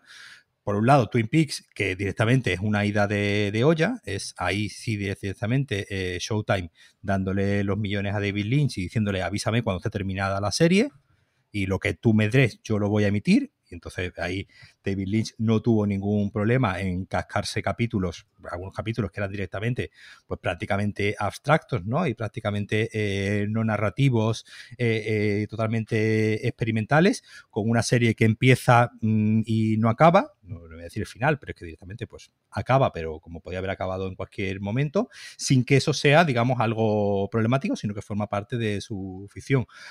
La película de, de Denis Villeneuve, una apuesta al día de una película que tú mencionabas antes, ¿no? Las diferencias de presupuesto entre Mad Max sí. y Mad Max Fury Road, pues probablemente si viésemos la diferencia de presupuesto entre el primer Blade Runner y el Blade Runner de Denis Villeneuve, pues obviamente eh, estaríamos hablando también de unos cuantos millones de dólares de diferencia. De, de diferencia.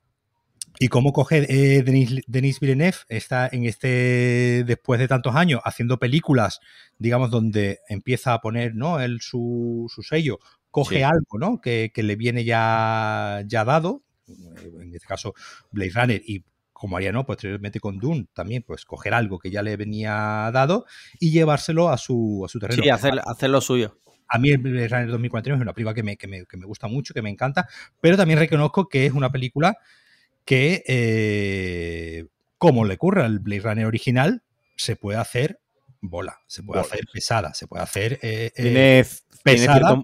Momentos ahí como rozando lo onírico. O sea, claro, porque, es una película que juega mucho, pues eso, con lo onírico, con, con el la conciencia, ¿no? con el sugerir, con el dejar ver a los personajes expresarse, que, que, lo tenía ya la, que lo tenía ya aquí, que ya lo tenía la primera, es decir, la primera el otro día, ¿no? Lo comentábamos en un grupo, que había gente que le, que, que le parece aburrida y, y a mí. yo lo entiendo. Y yo lo entiendo que, te, que, que, la peli, porque bueno, no es una película trepidante, no es Fury Road, ¿no? Si, si hablamos de Fury Road y hablamos de, de 2049, no podemos estar ante películas más opuestas, siendo las dos un espectáculo visual impresionante, porque, porque lo es, un espectáculo sonoro, ¿no? La banda sonora de, Hans Zimmer, que probablemente no sea el, compositor, ¿no? Más, probablemente si tuviésemos que hacer una lista de, pues, más relevante, ¿no? De toda esta, de toda esta época. Y, como te digo, y, obviamente pues ya después los últimos, los últimos Jedi, cómo precisamente eh, llegar a ese punto en el que eh, subviertes tanto lo que la gente espera de esa idea preconcebida, ¿no? De que es Star Wars, que eh, por poco tuvieron que cerrar Reddit, eh, eh, YouTube y, y, medio Internet, porque la que se lió fue pardísima, ¿no? Entonces, a una persona que se acaba de levantar ahora mismo y decirle, mira, pues en, en estos años hemos tenido Twin Peaks, Blade Runner y, y, sí. y, y, bueno, de Star Wars no una, de Star Wars ya yo he perdido ya la cuenta de cuántas... En, en, en esa de Star Wars fue la que quitaron del póster en China a... Eh, fue, no, fue la anterior, fue la, de, ah, la, de, eh, la del The Force Awakens. Fue vale. Donde, donde, no lo quitaron, lo pusieron abajo en una esquinita. Pequeñito, ¿no? Sí, pero Vale. pusieron a un robot en su lugar Sí, y vale. Me- los chinos, los chinos prefieren a un robot que a un negro. un negro, exactamente. Sí, sí, sí, eso fue, eso fue, eso fue así. Tremendo. Y entonces, pues, como digo, estas, estas tres películas pues me servirían muy bien para a una persona que se acaba de levantar explicarle, decirle, mira, tú que te, acabas- te, crees, te cre- crees que vas a ver algo nuevo y te voy a poner Twin Peaks, Blade Runner y Star Wars. Y claro, diría, pero coño, he estado 10 años dormido para nada. Pero pues sí, sigue- siguen, siguen siendo eh, eh, asuntos relevantes estos días y bueno, y ahí lo estamos viendo, ¿no? Hoy en día pues seguimos hablando del Obi-Wan y del tal. Yo no he visto Obi-Wan, pero bueno, pues todo el mundo que me dice pues que no vale mucho la pena y sobre todo esa idea de la nostalgia, ¿no? El querer recuperar algo que no fue y obviamente pues ni Blade Runner 2049 puede ser como la Blade Runner original, ni Star Wars puede ser como... eh, no te puede causar la misma sensación que te causó cuando la, la viste en su momento y Twin Peaks sí creo que es la que consigue, digamos, pero precisamente por, por la característica lógica de su creador, ¿no? De David Lynch, de ser su propia cosa sin mirando al pasado, porque es una serie que mira mucho al pasado, porque obviamente has tenido que, digamos, en cierto modo conocer, ¿no? Las claves y los personajes y qué, pasó ahí, pero que digamos es una serie que decide jugar con sus propias reglas, claro, obviamente teniendo en cuenta que es una serie de Showtime, pequeñita, eh, limitada y no obviamente por dos grandes superproducciones como son Blade Runner 2049 y Los Últimos Jedi. Sí. Muy bien. Marquino, ¿tú tienes algo de este año? Yo, sí, de 2017 yo recomendaría Logan's Lucky. Eh. La suerte de los Logans, una hit movie comedia ¿no? de Soderbergh, director de Traffic. Traffic, que es una película que explica magistralmente el uso del color frío y cálido cuando están con los narcotraficantes Sí, y cuando sí, están sí. en Estados Unidos. Eh, Solaris, Ocean's Eleven, Magic Mike, o sea, el director se describe por sí solo con su obra.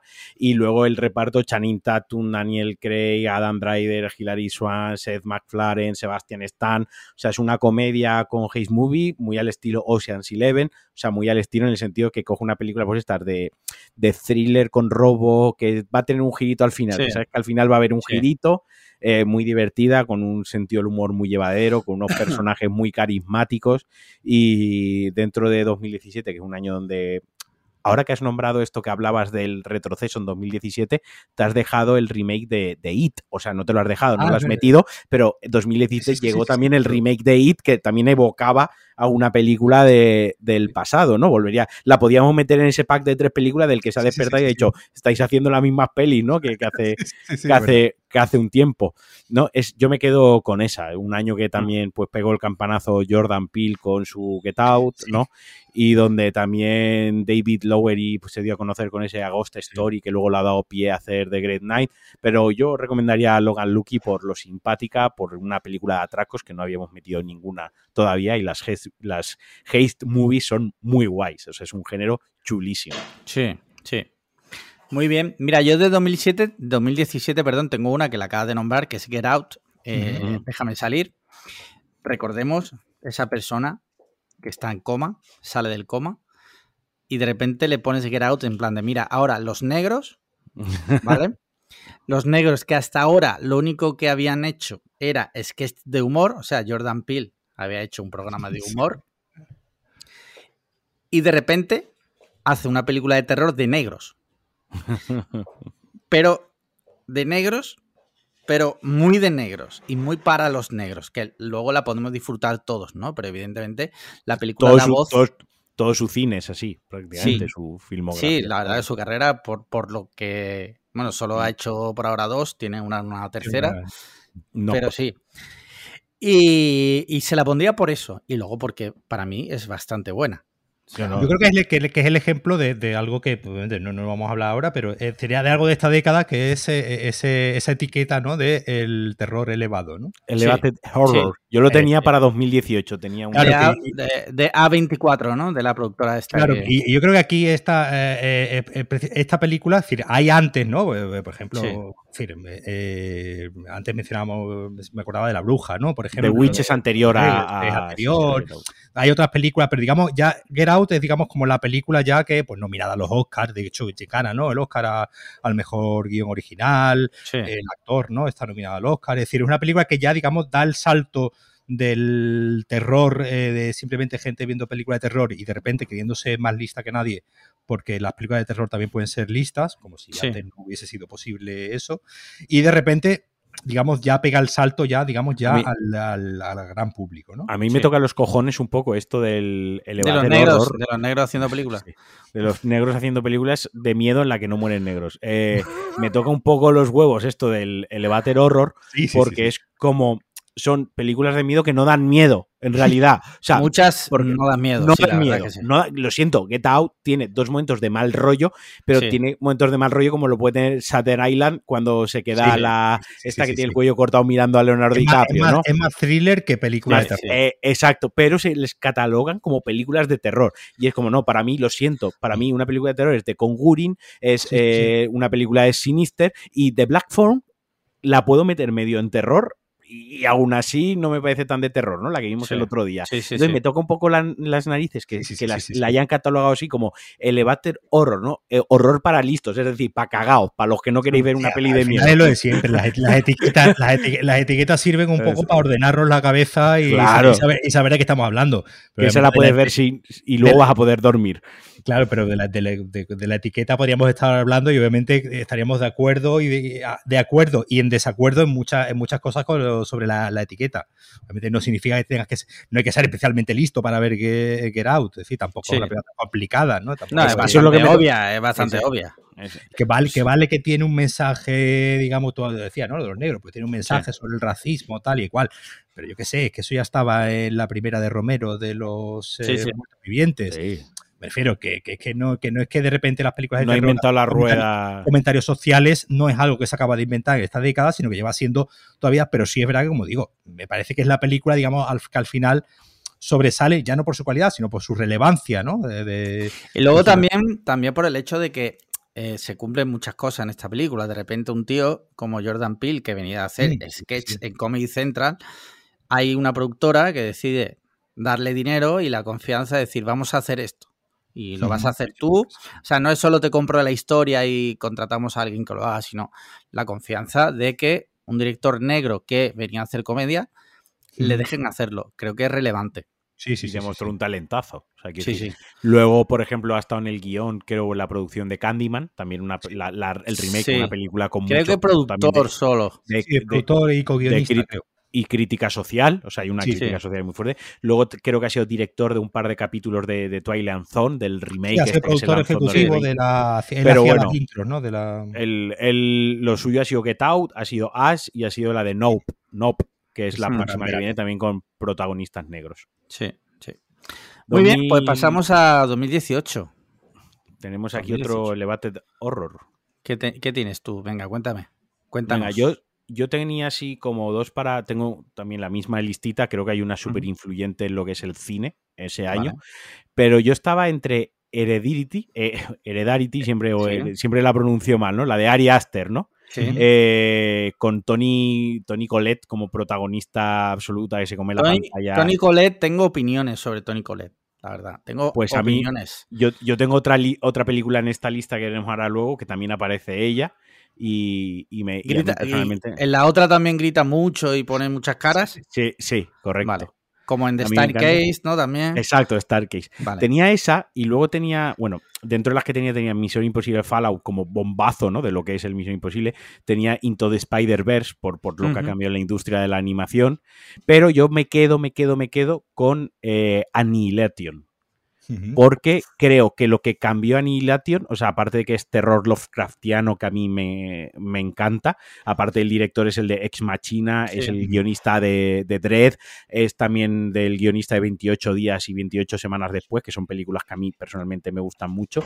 Creo que la dejo ahí porque es una película para Netflix y cambia el paradigma de lo que ya empezaban a ser producciones que no se iban a para salas, sino que las compraba Disney, Disney, iba a decir, las compraba o las producía o las preparaba Netflix para su catálogo. Y creo que la última década también a alguien que se ha despertado al coma habría que explicarle que ahora ya no todas las películas se estrenan en cine ni las hacen productoras para el cine, sino que hay películas de 200 millones de dólares como la de eh, Chris Pratt con Amazon, ¿no? Que van directamente a que tú las veas en tu casa pagando una suscripción. Y dentro de ese cine yo metería Annihilation, porque ya os digo, es terror de ciencia ficción muy Lovecraftiano, con Natalie Portman, Gina Rodríguez, Tessa Thompson, Oscar Isaac y el, y el director de Smachina. A mí me encantó esa película. A mí mm, tengo que decir que no mucho, pero bueno.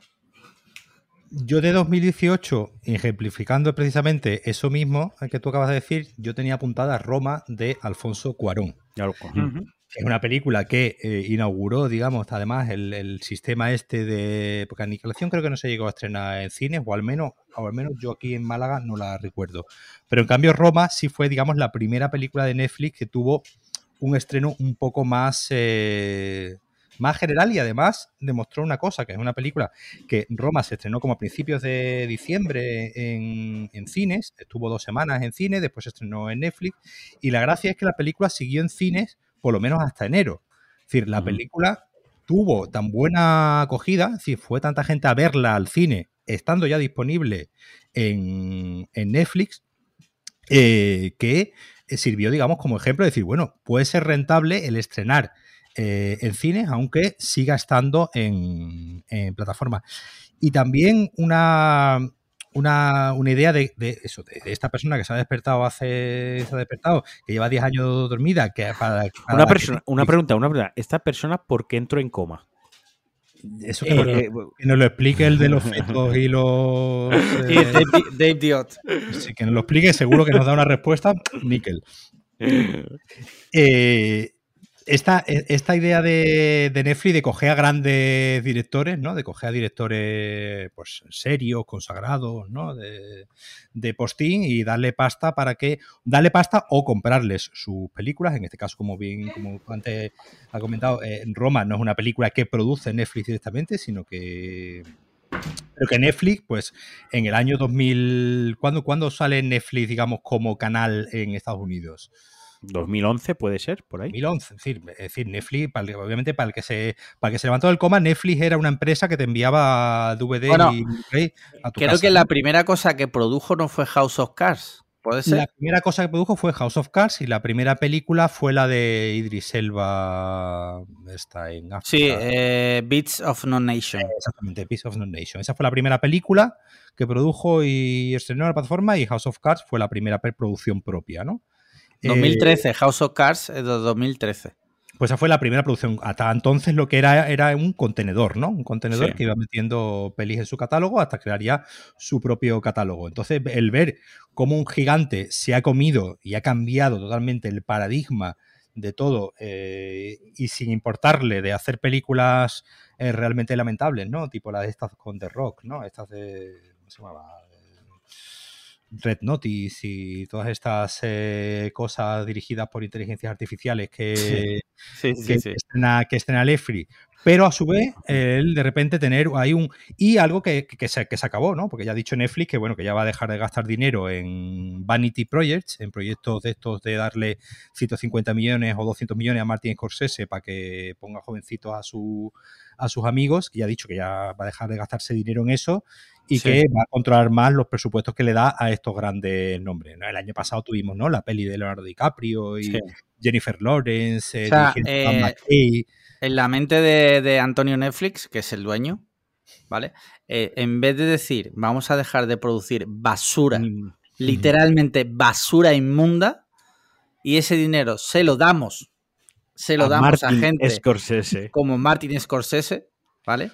En vez de eso dicen, no, no, vamos a quitarle dinero a Martin Scorsese y vamos a seguir produciendo basura. Es que claro, con, lo que sea. con lo que te hace una película Martin Scorsese, que es una película, estos te hacen 20 basuras, que es lo que a ellos les interesa, que cada semana entren 5 basuras nuevas para que tú estés ahí X. Claro, para que tú estés ahí enganchado a lo que acaba de entrar nuevo. Ahí como si fueras un, un, señor en coma, o sea, con un cable metido como en Matrix, eh, Lo que me gusta, era Martin Scorsese el que criticaba mucho Marvel, ¿verdad? Sí, sí, bueno, criticaba, criticaba, sobre todo el, modelo, ¿no? El modelo. molaría, molaría mucho, ¿verdad? Que Netflix ha dicho esto, ahora fuese Disney Plus, Disney, la que le diese 200 millones a Martin Scorsese para que les hiciese una película solo para Ahora se lo- su se lo ha dado ahora se los ha dado a Apple TV. Es decir, la Ah, sí. nueva peli de Martin Scorsese del Oeste, eh, protagonizada por Leonardo DiCaprio, ha sido Apple TV el que ha dicho toma 150 millones y haz lo que tú veas. Apple TV, que, es, que, que, que si se levantase esta persona del coma, le diríamos, pues este año 2022, una película de Apple TV ganó el Oscar sin eh, prácticamente haberse estrenado en ningún Sí. sitio. Sí. Mira, tengo yo otra de. De 2018. Tengo una solo. Y es que me parece muy fuerte que todavía no haya salido ni una película española. Y voy a decir una que le encanta a Paco, seguramente le encantará, que se llama El Reino, de Rodrigo, Soro- de Rodrigo Sorogoyen. ¿Por qué? Recordemos, esa persona se levanta del coma, ¿vale? Y esta película es como, mira, es- España a nivel político, ¿vale? Aquí lo tienes, dos horas. Y encima, para mi gusto, muy bien hechos. Sí, No sí. es solo que la historia está bien y, y es bastante representativa, sino que además está muy bien hecha. Entonces, pues, Sí, salen actorazos ahí, eh, joder, Antonio de la Torre, Luis Zaera, aunque está muy, muy, muy exagerado, creo que también está muy bien. Y bueno, Rodrigo Sorogoyen, una vez más, en estado de gracia. Te, te has aprendido esta mañana, ¿no? Sí, sí, sí. Sí. Y, y de 2018 creo que es la única que tengo. Muy bien. Sí, correcto. Solo tengo esa. ¿Tú tienes alguna, 2019. Marquino? 2018 ya la he dicho yo, he dicho. Annihilation. Ah, Annihilation, es verdad, perdona. Yo de 2018, de todos modos. eh, Ah, ¿tienes hay- algo? ah, Sí, sí, sí. Yo tengo. una- Algunos apuntes. Eh, tú has mencionado, tú has mencionado dos, tú has mencionado, Marquino ha mencionado dos, eh, Misión Imposible Fallout, eh, probablemente la mejor película de 2018, probablemente pues, top 10 de, películas de la década y probablemente con el permiso de, de Mad Max Fury Road, la mejor película de acción de la década. Estás, estás equivocado, pero como es mi podcast, Bueno, o te permito tampoco- que estés equivocado. Tampoco vamos a, a- a pelearnos por un puesto. Bueno, me la había Pero- puesto yo también aquí. Pero sí, sí, pero Imposible Fallout eh, Es para enseñársela, pa- es para enseñársela a este señor o señora y decirle, mira, pues es- aquí Tom Cruise sigue padreando, y, pero es que ya en 2022 es que lo sigue padreando y ya tiene la película más taquillera de- de- del año, de, de- Sí. de- de la década, yo qué sé. Es decir, eh, eh, que esta persona que diga, pero Tom Cruise sigue siendo algo, pues sí, sigue siendo ¿Creéis algo. que Tom, Tom Cruise, dentro de 20 años, o sea, ya cuando Tom Cruise tiene eh, 59, creo ahora, eh, cuando Tom Cruise ya tenga pues sus 80 años, ya esté mayor, mayor, y ya imagino que se, dirige, se dedicará a la producción o a la dirección, interpretar alguna cosilla, ¿lo podremos considerar como a día de hoy consideramos a Stanley Kubrick, por ejemplo, o a Martin Scorsese o a Alfred Hitchcock, como esas personalidades que fueron importantes Sí. en el cine a Sí, nivel sí, a- a- que a- trasciende lo guapo que era poniendo cócteles hasta un punto en el que a día de hoy es quien pone dinero para hacer blockbusters de los de toda la ahora vida. mismo es la única estrella del cine que existe. Tal cual. Es decir, es la única estrella del cine que La que existe. queda. Es decir, tú ahora mismo me, me dices otro actor, dime otro actor que sea una estrella del cine que la gente vaya a ver, porque la gente ha ido a No, ver no, no. Top Gun por, obviamente por los aviones, pero porque a la gente le gusta ver a Tom Cruise en el Sí. cine. Y el tipo ha tenido sus eh, batacazos y ha tenido sus películas que le han funcionado peor y mejor en esta, en esta década. eh, pero como estrella del cine de que la gente vaya a ver una película de, la gente no va a ver una película de Josh Clooney, la gente no va a ver una película de, de Tom Hanks.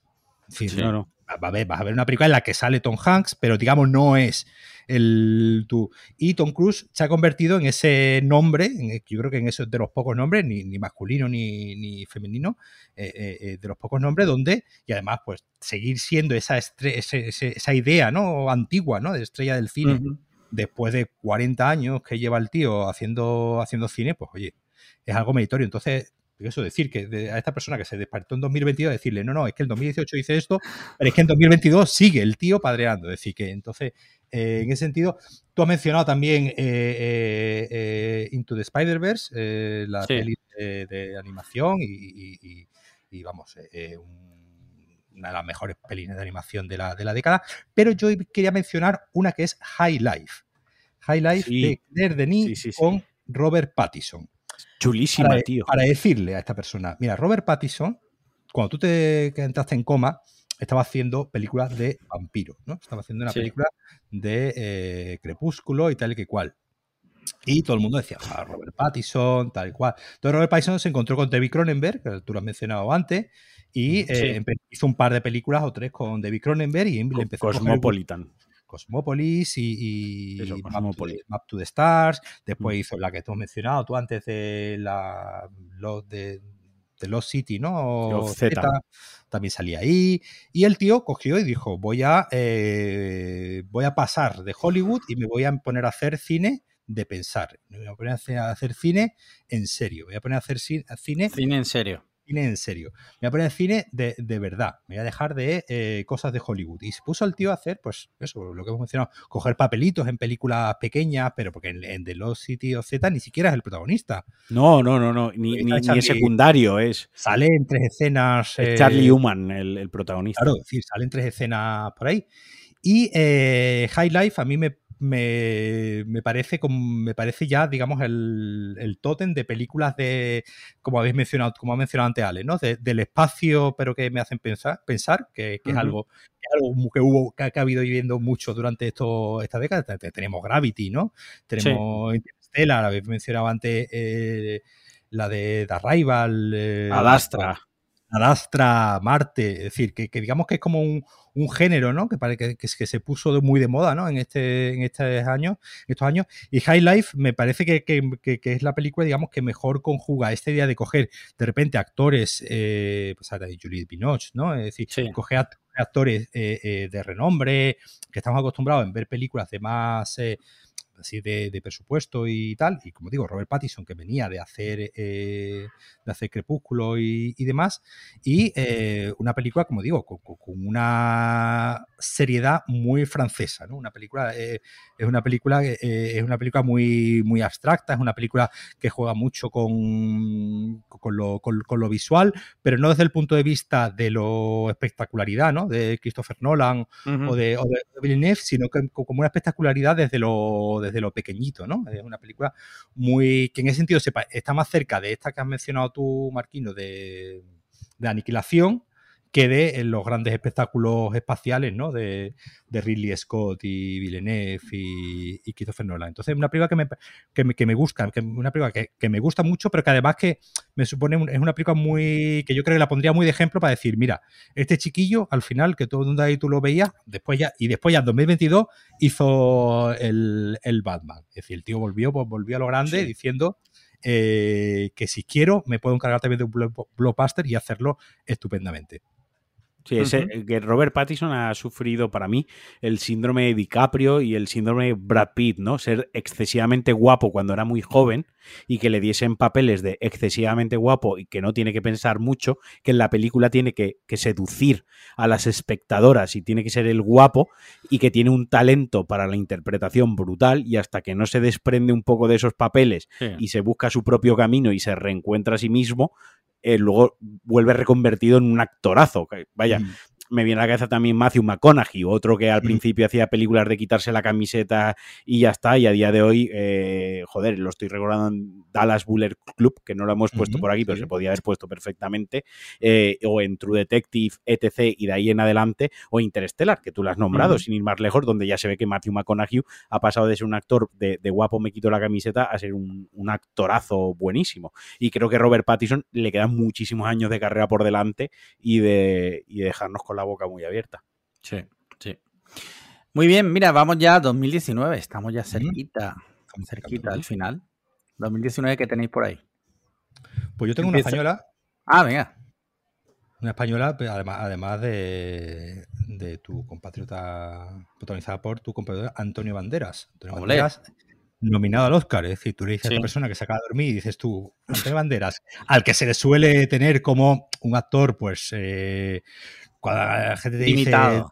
di Antonio Banderas, buen actor. No, es decir, me cae muy bien, es muy buena Sí. gente, En, en mi padre, Antonio Banderas es mi padre, Tal padre es. pero, pero nadie diría de "Fua, buah, excelente actor", un, tipo con carisma, un tipo, es una estrella de cine, ¿no? Digamos, en como Tom Cruise, en el sentido de que da igual lo que haga, eh, eh, eh, tiene su, su, presencia, ¿no? Tú el otro día mencionabas un par de películas que precisamente las mencionabas por la presencia, ¿no? De, de Antonio, de Antonio, de Antonio Bandera.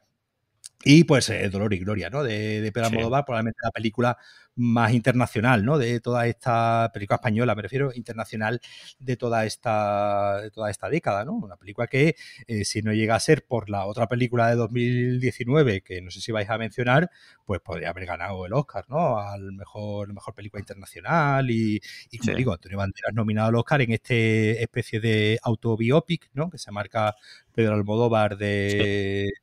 donde disfraza a Antonio Banderas de, Pedro Almodóvar y de hecho incluso en el, en el cartel sale la sombra del, del, propio Pedro, Pedro Almodóvar. Y como digo, una película muy, muy emotiva, muy en la mejor línea del Almodóvar eh, dramático. Y que bueno, que pues Antonio Banderas, como digo, estuvo, ganó el premio del Festival de Cannes, estuvo, ganó premios allá por donde fue. Y hombre, y ver como un tipo que, que, que, es tan currante, ¿no? Como Antonio Banderas, con su talento, pues eh, eh, su talento para ciertas cosas, para ciertas cosas que se le da muy bien, y en este caso dirigido por un señor gran director de actores como es eh, Pedro Almodóvar, que con Penélope Cruz, que es otra a la que siempre se está diciendo, ¿no? Joder, Penélope Cruz, que, que, es muy mala y tal y cual, pues Penélope Cruz tiene un Oscar, ya está nominada unas cuantas veces, entre ellas este año, este año Penélope Cruz, eh, por poner una nota de humor, no sé si recordáis el meme de que eh, ponían mitad y mitad la cara de Penélope Cruz y la otra la de Pepe Villuela. Sí. Y era como que son la misma persona. Entonces, pues eso, que el director favorito de Tom Holland de repente eh, eh, tenga una película eh, que, que, que, gusta en todo el mundo, ¿no? Porque además fue un éxito mundial la, la película y, y, y, llegue, ¿no? Siendo una película tan personal, llegue de repente a, a, a, tanto público, pues me parece que probablemente es la película más relevante de toda esta época, sobre todo, como digo, a nivel así popular. Sí. sí. Ahora, a lo mejor ahora Tom Holland, ahora que va a hacer un western, Pedro Almodóvar con Pedro Pascal y con Ethan Hawke, igual lo empieza a conocer. Igual Posiblemente. A, a, sonar, ¿no? Posiblemente. Mira, yo de 2019 tengo dos. ¿Vale? Voy a decir primero una, que no podía ser otra. Joker. ¿Vale? Esa persona que se levanta del coma, ¿vale? Que ya eh, la última vez que había visto al Joker era con, eh, con este hombre. Heath Ledger. No, no, Heath Ledger, sí, sí, no. Sí, estaba en Heath coma Ledger. cuando Heath Ledger. No, no, no, ah, no, no, no, Ah, vale, vale. ah, ¿no? No, no, el Caballero Oscuro. No, la última. Mira, la última de Nolan de esta última década es la de The Rise of the Dark Knight, la de Bane. No, no, pero, no, pero él se refiere a que la, la última. El, el, esta persona que estuvo en coma, lo último que vio fue a Heath Ledger. Hacía, Jared Leto se lo ahorró. Sí, claro, no, Jared Leto no lo vio, obviamente. De repente ve a uno de los mejores actores de su generación uh -huh. en estado de gracia. Joder. eh, haciendo eh, un peliculón y luego una representación muy fiel de lo que es un enfermo mental. Uh -huh. Creo que lo hace súper bien. Quitando, o sea, es que en realidad la película, el Joker, Joker, si no tuviera eso de Joker, ¿vale? Si imagínate que tal, se, seguiría siendo, en mi opinión, seguiría siendo bastante buena. Sí, sí. Sí, sí, sí. ¿Y qué pasa? Bueno, pues que tiene ahí luego ese trasfondo. De hecho, yo de... creo, de hecho, yo creo que, que sea el Joker sí. juega más en su contra que en su favor. Puede ser. Película, Lo que ¿eh? pasa es que quizás, que sí, estoy de acuerdo, quizás, pero Porque entonces... te, marcas unos, te marcas unos estándares sí. unos cánones en base al personaje que se ha construido a lo largo de 60 años. Sí. Que, que, que, y luego la película va por otros derroteros. Lo que pasa eh, es que buenos, seguramente, muy buenos, pero seguramente que no... si no, no se podría haber hecho. Sí, sí, porque se tenía que hacer en estas condiciones. Y entonces, pues esta señora que vio a Ledger ganar el Oscar, ¿no? Que se emocionó. Esta señora que estaba en coma, ya es una mujer ahora de repente. Sí, sí, que, que, lloró con la muerte de Ledger cuando le dieron el Oscar bueno, póstumo. Era, ¿no? era, un, era un señor que cuando se ha despertado del coma se sentía señora. Entonces le hemos tenido que cambiar el DNI y rápidamente. Va cambiando, en, en la... depende. Claro. Y de repente, pues ve ahí a, a, este, a este hombre, a. Joder, ahora no me acuerdo el nombre. Joaquín Phoenix. De Joaquín Phoenix, joder. Eh, haciendo muy buena película y una historia muy chula. Esa, ese, esa, esa historia, ¿no? Y no sé. A mí me Sí, a mí me parece lo más interesante lo que tú has dicho de poner la- el tema de la enfermedad mental como en primer plano, ¿no? Es algo Sí. que de lo que se empieza a hablar.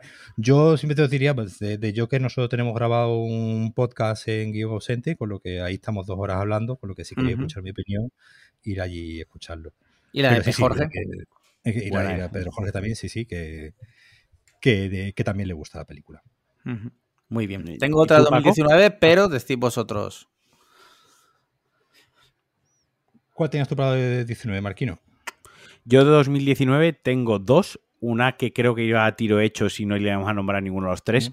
Así que la voy a nombrar yo. Y si Sí. es esa, ya la hablamos y luego digo la otra. Es Endgame. O sea, es Infinity Wars y Endgame. ¿Por qué? Porque creo que es lo mismo. Bueno, una persona eh, que se ha despertado al coma es el cine de superhéroes. O sea, el cine de superhéroes ahora es esto. O sea, esto es durante los últimos 10, 15 años, la fase 1 de Marvel, cómo ha ido evolucionando el cine de superhéroes hasta que se ha evolucionado en esto. Y digo Endgame más Infinity War, y no he nombrado Infinity War, que es del año anterior, porque al final se entienden como una misma película partida por la mitad, ¿no? Y sería, eh, mírate esto porque esto resume en lo que se ha convertido ahora el cine de, de Sí, tú ten en cuenta que, Eh, esta, eh, que- eh, que el esta blockbuster. persona, tú ten en cuenta que esta persona del coma se quedó en la primer, en Thor. En Thor, claro, que es un, ¿Sabe? es un tordo de, que es un tordo de película, ¿no? No, Thor, Thor, Thor 1, ¿vale? Thor 1 A no ver, era tan mala. No era tan mala. O sea, ¿Cómo estaba bien. Para, para- para los estándares de la época estaba bien. Claro, Estaba para bien. Ahora vista en retrospectiva, aburre, Claro, porque yo hace poco pues, me hice eh, maratón. Claro, pero tiene, como siempre, es lo que tú acabas de decir, ¿no? Hay que ver el camino, ¿no? Que se ha recorrido y obviamente a ti te ponen en game de repente o en game Infinity War, te ponen las dos ahí, si de repente, si tú a ver y dices tú, no, no, es que hace 10 años esto era no impensable, sino que es que Sí. inimaginable. Claro, entonces cuando mencionáis lo de que Joker tiene que, pues claro, Todd Phillips cuando va a hablar con Warner tiene que tirar de algún lado que es como, bueno, mm, ¿quién tengo loco por aquí? Pues venga, Sí. eh, Joker. Y cuenta su historia, pero porque tiene que tirar de algo conocido. Pues aquí ya tenemos ya el, el culmen, ¿no? Sí, sí. Esa era una de las que tenía y la otra, por si la nombrabais vosotros, porque pensaba que Endgame iba a estar en alguna de vuestras listas, para mí estaba Knives Out, la de Puñales por la espalda, de Ryan Johnson, eh, con Daniel Craig, Ana de Armas, Jimmy Lee Curtis, Chris Evans, Don Johnson, Tony Collette, no sé, me parece... Tony Collette Eh, es- poniendo caras, ¿no? Sí, me parece la, la- la adaptación o un homenaje, una reinvención de Sherlock Holmes, porque él al final está interpretando más un Sherlock Holmes que un Hércules Poirot, por, por su forma de relacionarse con los que tiene alrededor, por su forma de observar, por la forma de plantear las, la, la- todo cómo se relaciona. Si has leído Sherlock Holmes y tal, pues te das cuenta que hay muchísimo de él en ese personaje. Me parece una película de, de crimen, asesinato, también otra vez de muy Agatha Christie, pero muy simpática, con buen tono de humor. Y ya te digo, en un año donde también salieron grandes películas, pero, pero esa a mí me, me ha calado y es una película que veo de vez en cuando y que me divierte mucho. Que Ryan Johnson, además, es director, que lo estaba viendo antes cuando estaba preparando el podcast de Breaking Bad, el capítulo este de Ozymandias, que Sí. le flipa a la gente, Sí, que sí, es sí. como el mejor capítulo de, muy la, de bueno. la serie. Es Pues muy de los mejores, junto al de la mosca, ¿no? Que es, Tiene un 10 en IMDB ese capítulo, la última sí, vez que sí. lo miré. Sí, es el director de ese capítulo. sí. Pero bueno, del 2019 es Parásitos. Parásitos. de Bon Joon-ho, que es la película que de repente marca eh, un hito histórico también, que es la primera película en habla no inglesa que gana el Oscar a la, a Sí. la mejor película. Y como decía Sí. antes, pues sí, que fue, fue el gran contendiente de, de Almodóvar el año de, de Dolor y Gloria. Y pues eso, que de, que de repente una película coreana eh, que mm, bueno que había ganado el Festival de Cannes y todo el mundo sabe que no, las películas coreanas van ganando por festivales y tal, que de repente eh, se convirtiese en la película más valorada del año mm, en todas las listas y que terminase ganando ¿no? el premio el guion original, película extranjera, mejor director y mejor eh, y mejor película. Pues la verdad es que Además, es algo que es algo que, que realmente marca un hito un hito histórico aparte de que la película obviamente es muy es muy buena y la película es una lección de, de cine eh, también. Además, una película también con mucha crítica social Y a mí me gustó mucho esa película porque su, su película más conocida, aparte de Parásitos, probablemente así en líneas generales, sea la de Snowpiercer. eh, la de. Rompenieves, que es una película de acción con Chris Evans como protagonista también, donde también hay una crítica social brutal. O sea, lo único que está metida en una película desenfadada, desenfrenada de, de acción, ¿no? Y de, y de y de gore, pero también tiene, por ejemplo, The Host, que es una película de terror un poco más anterior que está muy bien, y la de Me- Memorias de un asesino. Eh, Y luego hizo la película esta de los veganos, la de Okja. La- sí. Pero para que sí. Mira, Para Netflix. Pero de Netflix. creo que, para, creo que Parásitos, aparte de, de- de merecerse ese Oscar, porque es un peliculón, también creo que es un, un reconocimiento. Ese Oscar no es solo reconocimiento a la película, sino también reconocimiento al director y a su trayectoria, que en líneas generales tiene muy buenas películas. En, vaya, las que he nombrado todas son buenas películas. En mi opinión, eh, Memories of Murder es para mí es top, top 5 thriller de la historia. O sea, pero creo que tú has dicho Snowpiercer, que me gusta mucho, y Parásitos, que me gusta mucho. Y The Host Pero- también, la del, la del bicho Sí, del, de, del de río. Hoss, eh, la valoraría independiente. Ah, vale. porque, bueno, creo que tiene otra temática. Pero creo que es muy obvio. Snowpiercer, eh, eh, los vagones eh, separados por clases, es muy sí, obvio. sí. Parásito es muy obvia.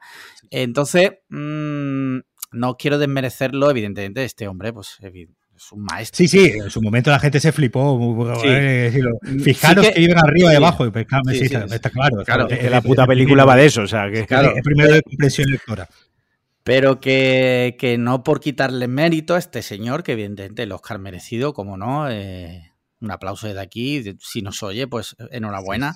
Solo que. Yo- yo solo no lo hubiese hecho mejor. Claro, yo desde luego no, desde luego yo no lo hubiera hecho mejor. Igual a lo mejor, pero mejor imposible. Eh, pero sí que veo que, bueno, tampoco. Y la de Okja, por ejemplo, me parece bastante mala. Sí, sí, sí. El cerdo ese gigantesco ahí dando vueltas, no sé. Sí, sí. A ver, yo creo que, que es lo que yo lo interpreté como, aparte mejor película internacional, un poco el reconocimiento de Hollywood. Sí, no, hombre, ya. A, a- a- a- Pedro Almodóvar ya tenía el, el famoso Oscar de Pedro, ¿no? De, de Pedro. ¿No? Eh, y muchas veces sabemos que el, el Oscar no solo se da por en sí la película, sino por otros factores que hay alrededor y como Sí, reconocimiento. pero tú mira, tú mira, por ejemplo, lo que ha pasado este año, que habiendo Pues sí. peliculones eh, tremendos, al final ha terminado ganando la, la más chufla de todas las Sí. que estaban nominadas. Ese año podía haber ganado cualquier otra americanada, podían haberla dado, sí, cualquier, no, no, no recuerdo mismo qué películas están nominadas ese año, pero es decir, que, que- una película de, de habla no inglesa termine ganando el, Sí. el Oscar eh, es algo que obviamente, como nunca había pasado, me parece que es algo que hay que contarle a, a este- esta persona que se acaba de levantar. Bueno, y dato para esta persona que se acaba de levantar, que acaba de ver Parásitos, que eh, por lo visto tiene una continuación firmada o algo así, ¿no? Un spin-off. En serie. ¿no? Con HBO, sí. haciendo algo para, para la tele o algo así. Sí, pero no para HBO creo recordar, sí. Así que si se queda con ganas de más, esta señora, que sepa que se vienen cositas pronto. Yo de 2019 tengo también una, la última, que no nos la podemos dejar atrás, creo, para esta señora. Era hace una vez en Hollywood, Sí, también. con Sí. Brad Pitt, con el pecho palomo ya. Leonardo DiCaprio, Margot Robbie y Tarantino. O sea, esa micro película que tiene dentro, ¿no? Que es la, Mm. al igual que Malditos Bastardos tiene esa micro película que es la del sótano. Eh, Sí. Esta película tiene esa micro película de terror, eso sí que es de, de- de terror psicológico y de opresión, que es la del rancho de, Sí, sí, sí, eso, de Manson, ¿no? Muy buena, O sea, tío. Es, es que no es una escena, es que yo lo catalogo de película. Sí, sí, Sí. sí, sí. Es como un corto que ha metido dentro, dentro de su película y dice, quiero hacer un corto de terror, pum, y te mete eso en medio. Creo que es Sí. lo, la genialidad de, de la peli está en esa en ese en ese trozo, tío, me flipa. Ese trozo, la peli, sabéis que no soy excesivamente fan, pero de esa parte en concreto y de cómo la incrusta dentro de todo el Sí. tono de la película y le da un giro que no sabe que sabe. Vaya, hoy un momento estaba cagado en plan de, hostia, Sí, esto va a ver sí, por dónde sale. rollo, ¿sabes? rollo. Sí. Eh, y ya está, esta señora, pues que disfrute además de ver a estos dos, eh, joder, Leonardo DiCaprio y Brad Pitt. Otro, otro año en el que Robert Pattinson se saca la polla y nos la restrea por la cara con El Faro, con The Lighthouse, Ujú. junto a William Dafoe. No la, no la he visto todavía. tío. Pero otro año que también nos pega en la putísima cara, ¿no? Sí.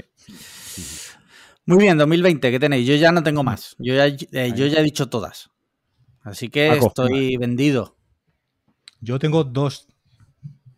Dos y una ahí en la recámara. Venga, Venga, va.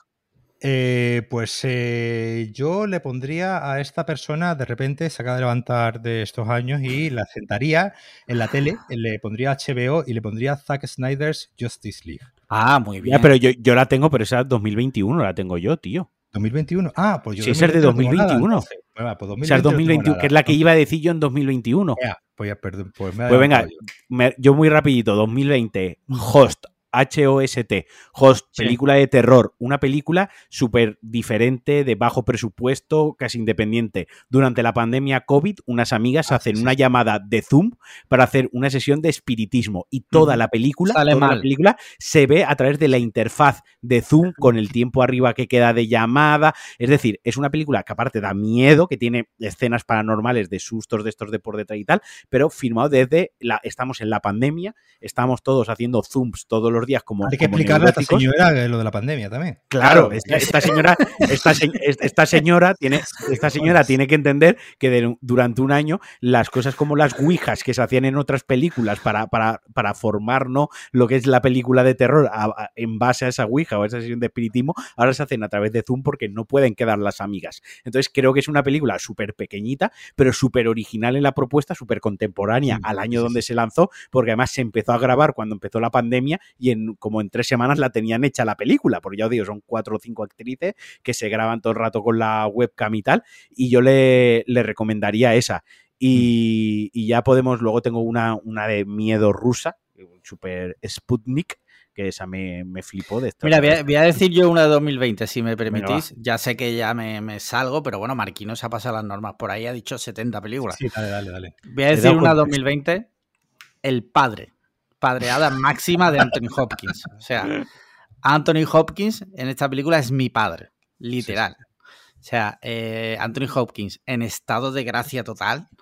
¿vale? Interpretando a un señor con... Bueno, no te dicen exactamente qué es lo que tiene, si es Alzheimer, madre. demencia y tal, pero yo te juro que, lo- o sea, esta película, y de hecho se llevó el Oscar, él sí, al sí. mejor actor, porque es que es impresionante. O sea, te dejas, eh, te deja como el pecho cogido, Hmm. porque lo hacen muy bien. También sale Olivia Colman, que es una actriz también, que es, esa mujer también, te- también tiene un Oscar, que es impresionante también, me, me encanta cómo trabaja. Y pues esta señora está ahí, y está viendo cosas también como muy tal, un poco de, venga, un poquito de, una película un poquito más tranquila, Ujú. Sí, sí, sí. sí. de actores, una película de actores. ¿Vale? Que, Ya traba- está. que- que trabajan bien. que trabajan bien, Sí. sí. sí. Venga. ¿Tú tenías una, no, Paco, de 2020 o no? No, 2020 no tengo nada. Ah, vale, vale. Pues ya está, 2021. Último año Coincidimos, ya. Pa- Coincidimos Paco y yo en, Justi- en Justice League de Zack Snyder, pero que explique Paco mejor los motivos, porque más o menos van a ser los mismos que los míos, pero él los va a expresar mejor. Eh, eh, no, básicamente, básicamente es. eh, si hemos dicho antes que la persona esta que vio Endgame directamente había visto Thor, y pues más o menos pues ya había visto a Robert Downey Jr., ya había visto a. Directamente, la persona que se levanta directamente no ha visto nada, ¿sabes? No ha visto Man of Steel, no ha visto Batman contra Superman, no ha visto Wonder Woman, y tú de repente la sentamos a ver en HBO. Aquaman. Eh, no he visto Aquaman, no he visto nada, ¿no? Y, y le sentamos a ver una película en cuatro tercios. Eh, si, si la queremos ya putear del todo, le podemos poner la versión en blanco y negro. Ya para, para- que también está ahí en, H, en HBO. Y, y, y- y yo creo que es una película que a mí, a mí me, De, me- de- de me cinco horas, ¿no?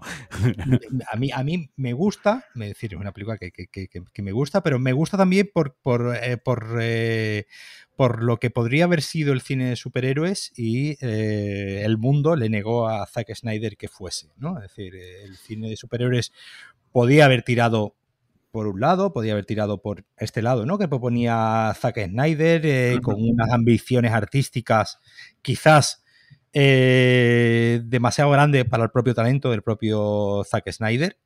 Eh, y vamos, de hecho ya estuvimos hablando. De, recuerdo que una de las últimas veces que estuve aquí con vosotros fue precisamente que, que hayamos visto Marquino y yo el- la película en, en HBO. El día del, el día del estreno. Y, pero me, me- gusta como, como una película, como digo, que, que- como que suma todo lo que podía haber sido un- una saga de superhéroes, porque después ya hemos, hemos visto Joker, ¿no? Y hemos visto Batman, que ya lo que deciden es que, pues, que estos sean producciones independientes y bueno, y a ver qué pasa el año que viene con Flash, ¿no? Si no le acaban cambiando la cara al, al actor y quitando a, a Ezra Miller. Ezra Miller.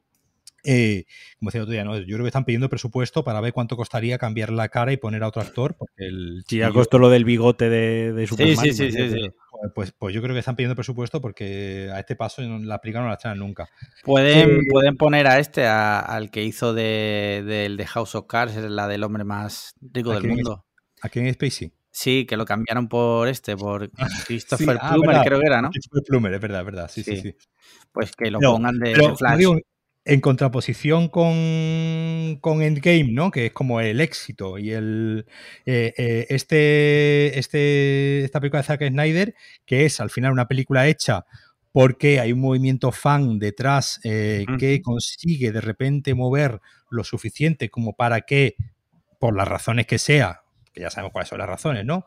Básicamente promocionar, es decir, es el anuncio más caro, ¿no? De, de HBO. Al final no deja de ser un anuncio de HBO y decir, sí, yo quiero una versión en blanco y negro. Pues coge HBO, le baja el. Le pone el filtro. Le pone el filtro de blanco y negro y, dice- y- y por tener contento a Zack Snyder, le ponen la versión en blanco y negro también ahí en, el, en, la, en la plataforma. Pero como digo, esa, esa idea de, eh, de- de un cine de superhéroes que podía haber sido, pues, eh, digamos, artísticamente más eh, arriesgado, ¿no? Con, más supone- personalidad, ¿no? A lo mejor. Claro, con todo lo que supone tomar riesgos, que es equivocarte también, ¿no? Eh, a mí, a mí Batman contra Superman es una película que me gusta mucho y me gusta más, mucho más que muchas películas de Marvel, pero porque veo que está intentando cosas que después la mitad no le salen, que después muchas mm, quedan como y bueno, y ahí tenemos el ejemplo, ¿no? Del primer Justice League que directamente era un monstruo de Frankenstein sin sin ningún sentido. Aquí por lo menos ves tú a un señor, pues eh, de- probablemente demasiado seguro de, de sí mismo a la hora de, de poner todo, pero con unas ganas y con un ansia de Con que algo, con algo. que lo que sale en pantalla tenga una personalidad, ¿no? Y tenga una ambición artística que obviamente no está en las películas de Marvel, en el- tienen otros valores, pero digamos la- la- el valor artístico no es normalmente su principal valor y por decir, pues mira, el cine de superhéroes podría haber sido de esto, pero como mucho se quedó, pues a continuación le pondría el Batman de Robert Pattinson y Matt Reeves y ya pues una tortura durante siete horas me parecería ya suficiente. Muy bien. Pues a mí, como Paco me ha quitado Justice League de Sí. Zack Snyder, tenía otra en la recámara que es Wrath, a ver si la pronuncio bien, Wrath of Man, Sí. eh, Sí, sí, la furia del hombre de Guy. Ritchie, eh, porque en 2019 me he dejado fuera de Gentleman, que fue la, película anterior de Guy Ritchie, pero esta me encanta, o sea, es que Está me parece de, de- desde la inicio de la película, ese plano secuencia de cómo están atracando el furgón desde dentro y va rotando la cámara, ¿no?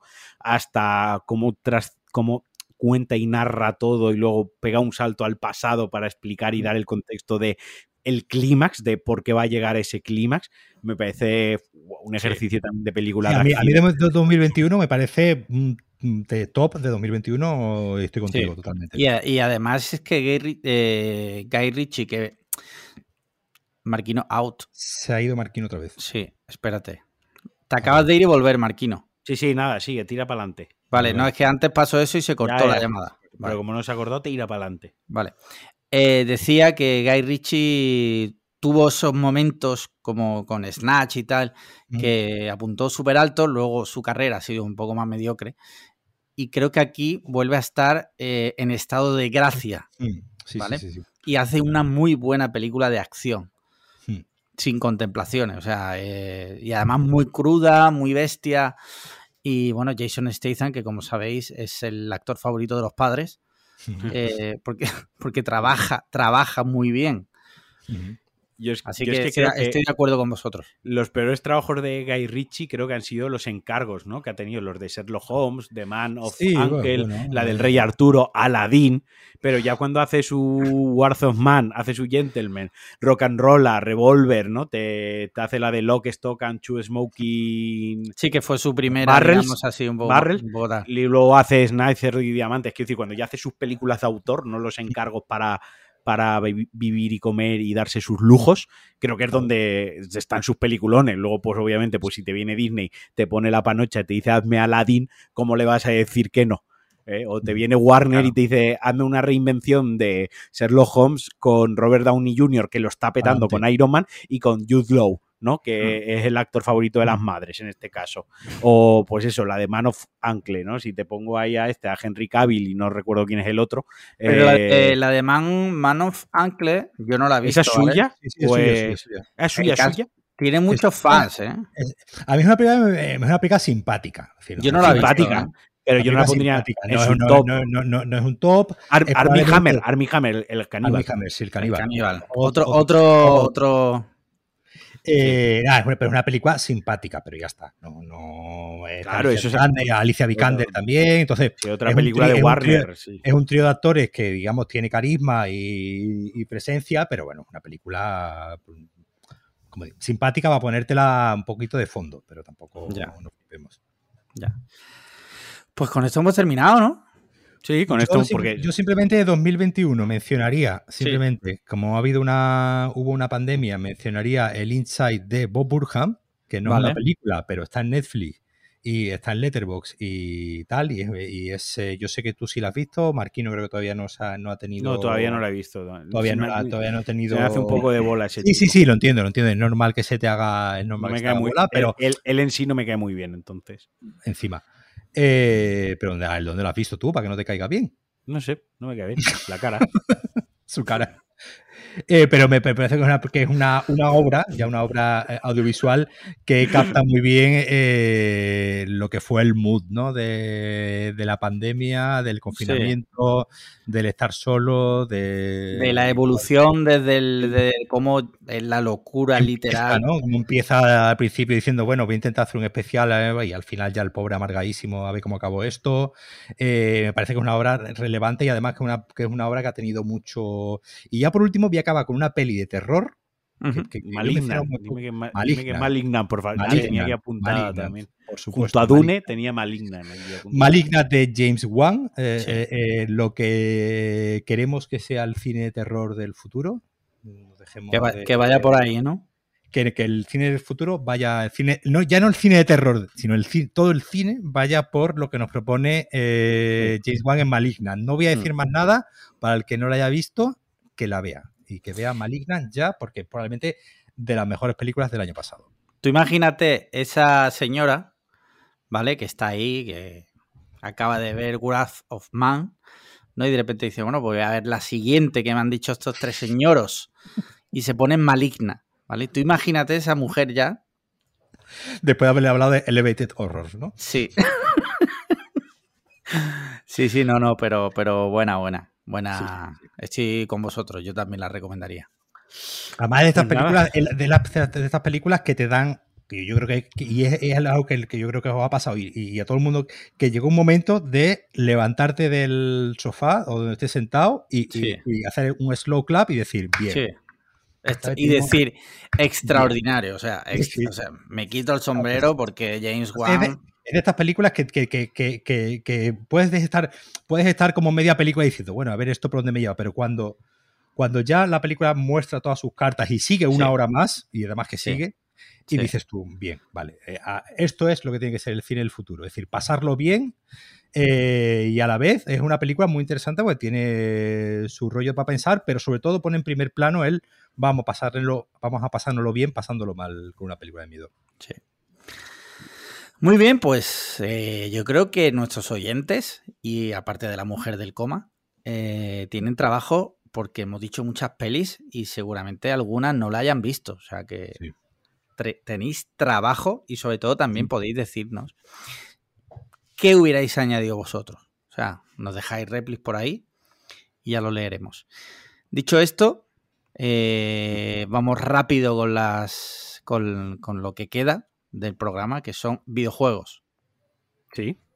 Paco, ¿has estado jugando algo recientemente? Estaba jugando al Metal Gear Solid 5, que lo pusieron el otro día a 8 euros en la PlayStation Store. Entonces le pregunté aquí a mi dealer Barquino que si y efectivamente sí, se fue, fue, fue, un poco, fue un poco, sabía que me iba a decir que sí, porque justo lo acababa de escuchar en el podcast este, hablando de los juegos de, de las últimas 10 años y tal, y era uno de los que mencionaban, entonces vi que estaba a 8 euros y dije, va, para la saca antes de que lo pongan más caro. Y he estado jugando a ese, voy ya por la quinta o la sexta misión y sí, me está molando. Me atasqué una misión un, poquillo, pero bueno, es como todos estos juegos hay que pillarle un poco el, tranquillo de... Hombre, estás entrando en un terreno mm, que, o sea, los, eh, hay gente, hay gente que, o sea, hay poca gente muy loca, pero el, el, el fanbase de Metal Gear Solid es un fanbase que si quisieran podrían dominar el mundo, porque Hombre, yo, yo os lo enseño aquí a cámara. O sea, tengo ahora que está jugándolo Paco.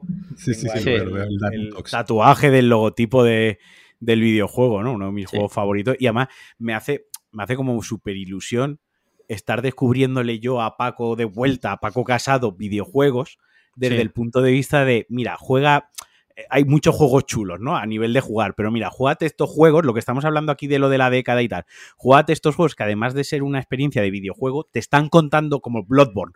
Son obras culturales, son obras que mezclan cine, mezclan literatura y trascienden y llevan el medio a otro nivel y que más allá que la propuesta de matar marcianitos, que es lo que teníamos en la cabeza, ¿no? Y me parece muy guay que le dé recomendaciones y que le enganchen y que por lo menos tenga la curiosidad esa de, pues voy a jugar un Metal Gear Solid 5 que tiene una hora de prólogo, que pasa en algunas películas, hablaba ahí del árbol de la vida y de películas que tienen prólogos enormes, pues es un videojuego donde aplica ciertas técnicas narrativas del cine. Yo no lo sabía, ¿eh? yo por ejemplo, yo eso no lo sabía, yo me empecé a jugar y empecé a jugar y llevaba media hora y digo, bueno, empezaré a jugar en algún momento y de vez en cuando te dejaba como hacer algo con el mando, pero vamos, algo que tú veías que si dejabas el mando en la mesa tampoco iba a pasar nada, ¿no? Tampoco era muy relevante lo que estabas haciendo. Y yo creo que a la hora o así te envié muy guapo, pero joder, una hora va a pasar. Eh, claro, claro, pero no te lo podía decir, es parte de la eh. magia de los juegos de, Kojima.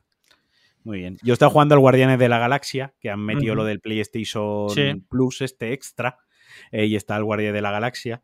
Eh, y me falta acabar de Quarry, me falta muy poquito. Y voy a hacer un poco de spam porque el viernes publicaré un DLC con Alberto Moguey diciendo los 10 juegos, o sea, el PSN Extra está metido juegazos chulísimos. He hecho una primera lista que me han salido 40 y de ahí me voy a quedar yo con 10 y Alberto se va con otros 10 de, pues lo mismo, de, oye, para los que no compráis juegos habitualmente y ahora os han metido en el catálogo todo esto, pues obviamente God of War lo conoce todo el mundo o el Horizon lo conoce todo el mundo, pero a lo mejor está Enter the Gungeon que no lo conoce todo el mundo, ¿no? Y dale una oportunidad porque a lo mejor solo por el nombre o por la portada lo descartas.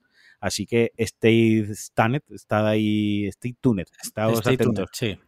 atentos. Mm, yo, hablando del PS Plus este, eh, estuve echando un vistazo al catálogo, que es bastante amplio, la verdad, y no sé por qué me dio por descargarme el, el Ghost of Tsushima, un juego que nunca jamás me había llamado la atención, pero como sé que era un juego triple A eh, y estaba ahí gratis, por decirlo de alguna forma, digo, bueno, lo voy a descargar.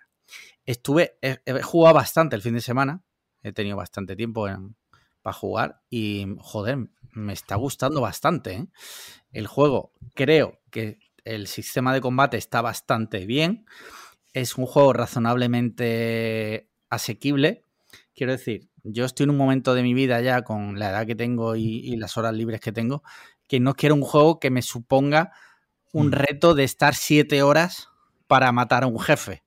¿Vale? Porque si ocurre eso, lo quito, porque no me apetece. Eh, entonces, y está muy chulo. Y me está gustando. Y luego es muy bonito, el juego es precioso. ¿Has probado el filtro Kurosawa? Sí, eh, no lo he llegado a probar, pero sí, lo he visto. Que tiene un filtro que se llama filtro Kurosawa. Con el, el, grano, el blanco y negro, el desenfoque, tal. Está chulo, pero lo he puesto en el filtro normal, quiero jugar. O sea, he puesto el filtro ese.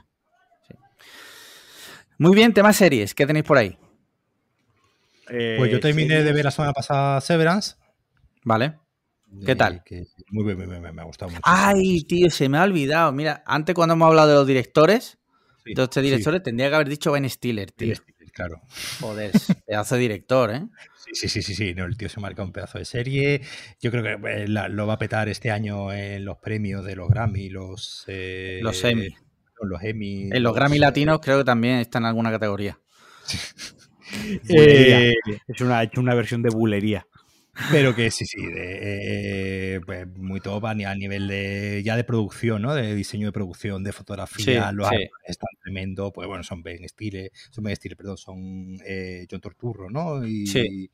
y no recuerdo ahora mismo el nombre del, del protagonista, pero el, el tipo lo hace, lo hace de muerte. Y después la historia es lo que hablamos antes, ¿no? Estas historias, un poco la línea, ¿no? De Her, ¿no? De ciencia ficción pero que te está hablando al final de cosas muy humanas, ¿no? Como la memoria, los recuerdos, el, el cómo, ¿no? El cómo podemos ahora compartimentar, ¿no? Nuestra mente en varias eh, partes para intentar que unas cosas no nos hagan daño, que al final es algo muy humano, ¿no? Cuando te pasa algo malo y te dicen, no, tienes que compartimentar, ¿no? El, el trabajo y la vida personal y, y obviamente pues no, los seres humanos eh, lo tenemos todo mezclado y no somos capaces y la serie me ha, me ha encantado, me, me ha gustado muchísimo, así que yo Sí. la recomiendo. Muy bien. ¿Tú, Marquino?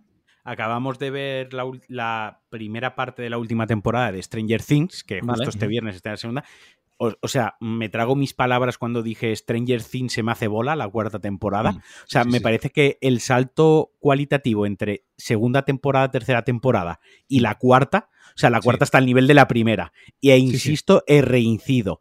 Le sienta súper bien ser consciente de la edad de los protagonistas, los problemas de los protagonistas, de cómo su público de 2016 también ha crecido y tiene seis años más de edad y cómo muestra alcohol, muestra drogas, muestra violencia, muestra atracción sexual, muestra lo que tiene que mostrar con actores y personajes de esa edad. O sea, Mm. y el último capítulo chulísimo, además hay gore, hay zonas, hay trozos de miedo que puedo entender que a una persona le dé miedo, que al final es de lo que iba Stranger Things, de terror. Y luego he empezado a ver que me flipa el concepto de la serie y me está encantando lo poquito que he visto, que he visto los dos primeros capítulos, Upload, la primera temporada. Me está, me está chanando bastante. El, el- Vale. el que te mueras, ¿no? Y antes de que te mueras, eh, que te suban a un server, ¿no? Eh, y te almacenen ahí tu conciencia para que sigas viviendo en el, en, el, en el más allá, pero en el más allá programado y pagado, ¿no? Está muy chulo. Mira, yo terminé de ver The, The Style Case en HBO. Me Esa es la siguiente que tengo yo apuntada para, para ver. me gustó bastante que sale Tony Colette poniendo caras. Sí. Ujú. Es que es literalmente es poniendo caras, o sea, no, no te estoy exagerando ni un ápice. Pero me gustó bastante, además Colin Firth también lo hace bastante bien, es muy buen actor. No hemos nombrado ninguna de Kingsman en, en- el repaso de todos estos años de películas, pero la primera de Kingsman, eh, Colin Firth se sale por, todo- por todas partes. Sí. Y, y luego hemos empezado a ver eh, una española de Netflix que tenía muy buena pinta, que lo comenté la semana pasada, que iba a empezar a verla seguramente, que se llama Intimidad, que sí. narra la historia de una política vasca que se filtra un vídeo suyo sexual y tal. Eh, la idea está bien, pero es demasiado pretenciosa, tío. Y luego hay algunas actuaciones, para mi gusto, que el director de actores eh, lo hace regular. O sea, porque pretende como poner personajes como muy, eh, ¿cómo decirlo? Muy... eh, pues eso, quiere ser más solemnes, ¿no? Quiere ser como muy solemne y, en mi opinión, hay momentos que parece una caricatura.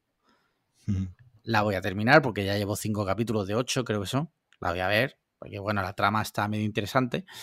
Pero para lo que podría haber dado de sí una historia así, como tan de rabiosa actualidad, con lo de Santi Millán y demás, eh, mm, no es tan buena. Y ya por último, tema películas. que habéis visto recientemente? Pues yo tengo Paco. películas, vi hace un par de semanas una de, de la que hemos grabado un podcast, precisamente Melancolía, de la que ha hablado Marquino antes, con lo que creo que no está publicado, pero ya se publicará en esta semana. Yo vuelvo a meter morcilla de mi podcast de, de cine. Eh, y eh, precisamente vimos el otro día, vi el otro día para hablar de ella también, eh, una serie que han estrenado en, en HBO, Irma Beb, eh, con Sí. Alicia Vikander. Hay una película del año 1996 que, pues, entonces vimos la, vi la película y he estado viendo también la, la serie, muy, muy recomendable, pero quería quería recomendaros una peli que han puesto en Netflix, pero que tenéis que verla con el Netflix, en, eh, poniendo el Netflix en inglés, que se llama RRR. Es una película de Tollywood, que es como... vale, y ese cuál Ah, vale, sí, he visto, he visto imágenes por ahí, sí. Eh, es, eh, dura tres horas. Es una película larga. Es una película, eh, lo que pasa es que es una película que es un clímax continuo. Es decir, la película es la, puedes ver como una serie, porque además hay un momento en el que tiene un marca, ¿no? Hay un momento que marca eh, un intermedio, porque además es un intermedio que realmente son los intermedios, ¿no? Que hay en los cines de la, de la India, sí. la película dura, dura, tres, dura tres horas. Es una película de, de acción, una película de, ambientada en el, a principios de, a finales del siglo XIX, ¿no? Cuando estaban los británicos en la, en la India colonizando, colonizando aquello y pues digamos dos, eh, dos, señores que se hacen amigos y cada uno digamos está en bandos opuestos, ¿no? Porque parte de muchos de los hindúes pues los ponían a, también a trabajar digamos en el ejército y, en los cuerpos de, seguridad. Digamos pues son dos amigos que de repente pues se ven que están trabajando para, digamos, eh, uno está como, el, digamos, más en la resistencia, ¿no? Contra, contra el colonialismo y, lo, y el otro, pues digamos, más colaboracionista, ¿no? Eh, y es una historia de, estos dos amigos. Es la mejor película de acción que se va a estrenar este año. a ver, si... es, una película de una imaginación en la que, en la que todo es over the top, ¿no? Todo es eh, más grande que la vida. Como te digo, la película es un clímax continuo. La película, cada, cada, cada secuencia de la película es una pequeña película con su planteamiento nudo y desenlace, pero vamos, a ver si, a, ver si Alex, a ver si Alex me la encuentra para alquilar. no, está, en, Netflix. Está en Netflix, simplemente que hay que poner el Netflix en idioma inglés. Ah, vale. La aplicación de Netflix, sí, es una, es una chorrada como un piano. Es decir, si la, tiene subtítulos en español, es decir, no es que no tenga, pero por, por alguna razón que no acierto a comprender, solamente te sale en el listado si tienes el Netflix puesto en inglés. Es decir, que lo único que hay que hacer es cambiar el idioma, poner el idioma en inglés, la RRR y la... Ah, pero que está en el Netflix español. Está en el Netflix español. Es decir, no tiene, tienes que cambiar el idioma del sí, sí, Sí, sí. No, tienes que cambiar, no tienes que... Nada de VPN ni decir que estás en un sitio, sino simplemente tienes que, si tienes el Netflix configurado en idioma español, tú puedes ir a la configuración de Netflix, cambiar el idioma, dile, muéstrame el idioma. La película tiene subtítulos en español, es decir, que la película yo la he visto con subtítulos, con subtítulos en español, es decir, no, no, no he tenido que, hacer nada raro. Simplemente que como yo tengo el, yo tengo el Netflix, ¿no? Siempre en inglés. Más, más, que nada porque me gusta ver los títulos de las películas en inglés y tal, pues bueno, es como las tengo asimiladas en mi, en mi cabeza. Y entonces sí, sí es verdad, ocurrió que había gente que decía, pues no la encuentro por ningún lado. Y, es simplemente eso, cambiando el. Pero como digo, una película además divertidísima. Y bueno, que si no habéis visto nunca una, ninguna película de, Bollywood, pues bueno, pues es una experiencia de ver una película y ver cómo se trabaja el audiovisual eh, desde otros, eh, de otras latitudes. Vale. ¿Tú, Marquino? Pues mira, de cine, por no enrollarnos mucho, que esto ya estamos hablando mucho de, de cine si te parece la de, Black Phone, hablamos un poquitín más en profundidad la semana que viene. Vale. Eh, me gustó mucho, pero luego vi eh, La habitación del pánico, que, me, la tenía pendiente, me encantó. Vi la de Men, que vimos el anuncio precisamente en la de, Black Phone. Me encantó también. Luego he visto la de Crimes of the Future, la de Cronenberg, que bueno, a mí no me ha gustado, ya lo he comentado. Y luego he visto una de 2015 que se llama Mr. Holmes, que es un homenaje que se le hicieron al personaje de Sherlock Holmes, que le hace, y se me acaba de ir el nombre del actor, que es Gandalf, me cago en Dios, Ian McKellen que interpreta a Sherlock Holmes en su vejez, pero además es de estas que lo que tú decías antes de lo maquillan para hacer más viejo en algún momento, porque es como cuenta tres momentos distintos de su jubilación, pero dentro de esa jubilación, pues obviamente hay momentos que es más mayor que, en otros, ¿no? Y esas son las que, las que he visto, quitando la de Crimes of the Future, que ya te digo, no me, no me acabo de convencer al 100%, también vi el timador de Tinder y tal, pero bueno, me quedo con la de Men, me quedo con Panic Room y me quedo con The Black Phone, que, que las tres me han gustado muchísimo. Vale. Mira, yo, eh, aparte de la de Black Phone, eh, vi El Mundo Vuestro, que es la tercera entrega de la trilogía de Alfonso Sánchez. o la segunda de la, de la saga de los compadres, por decirlo de alguna forma. A ver, no he querido puntuarla. Yo a veces cuando una película creo que una puntuación no, no se ajustaría o no, o no desmerecería la película más bien, como es el caso en esta ocasión, porque la verdad no es una buena película. O sea, no es una película que yo recomendaría a nadie. Es una película única y exclusivamente para personas que sean fan del trabajo de Alfonso Sánchez y de los personajes y el universo creado por Alfonso Sánchez. O sea, eh, si no te gusta, no te va a gustar la película, no te vas a reír con las bromas.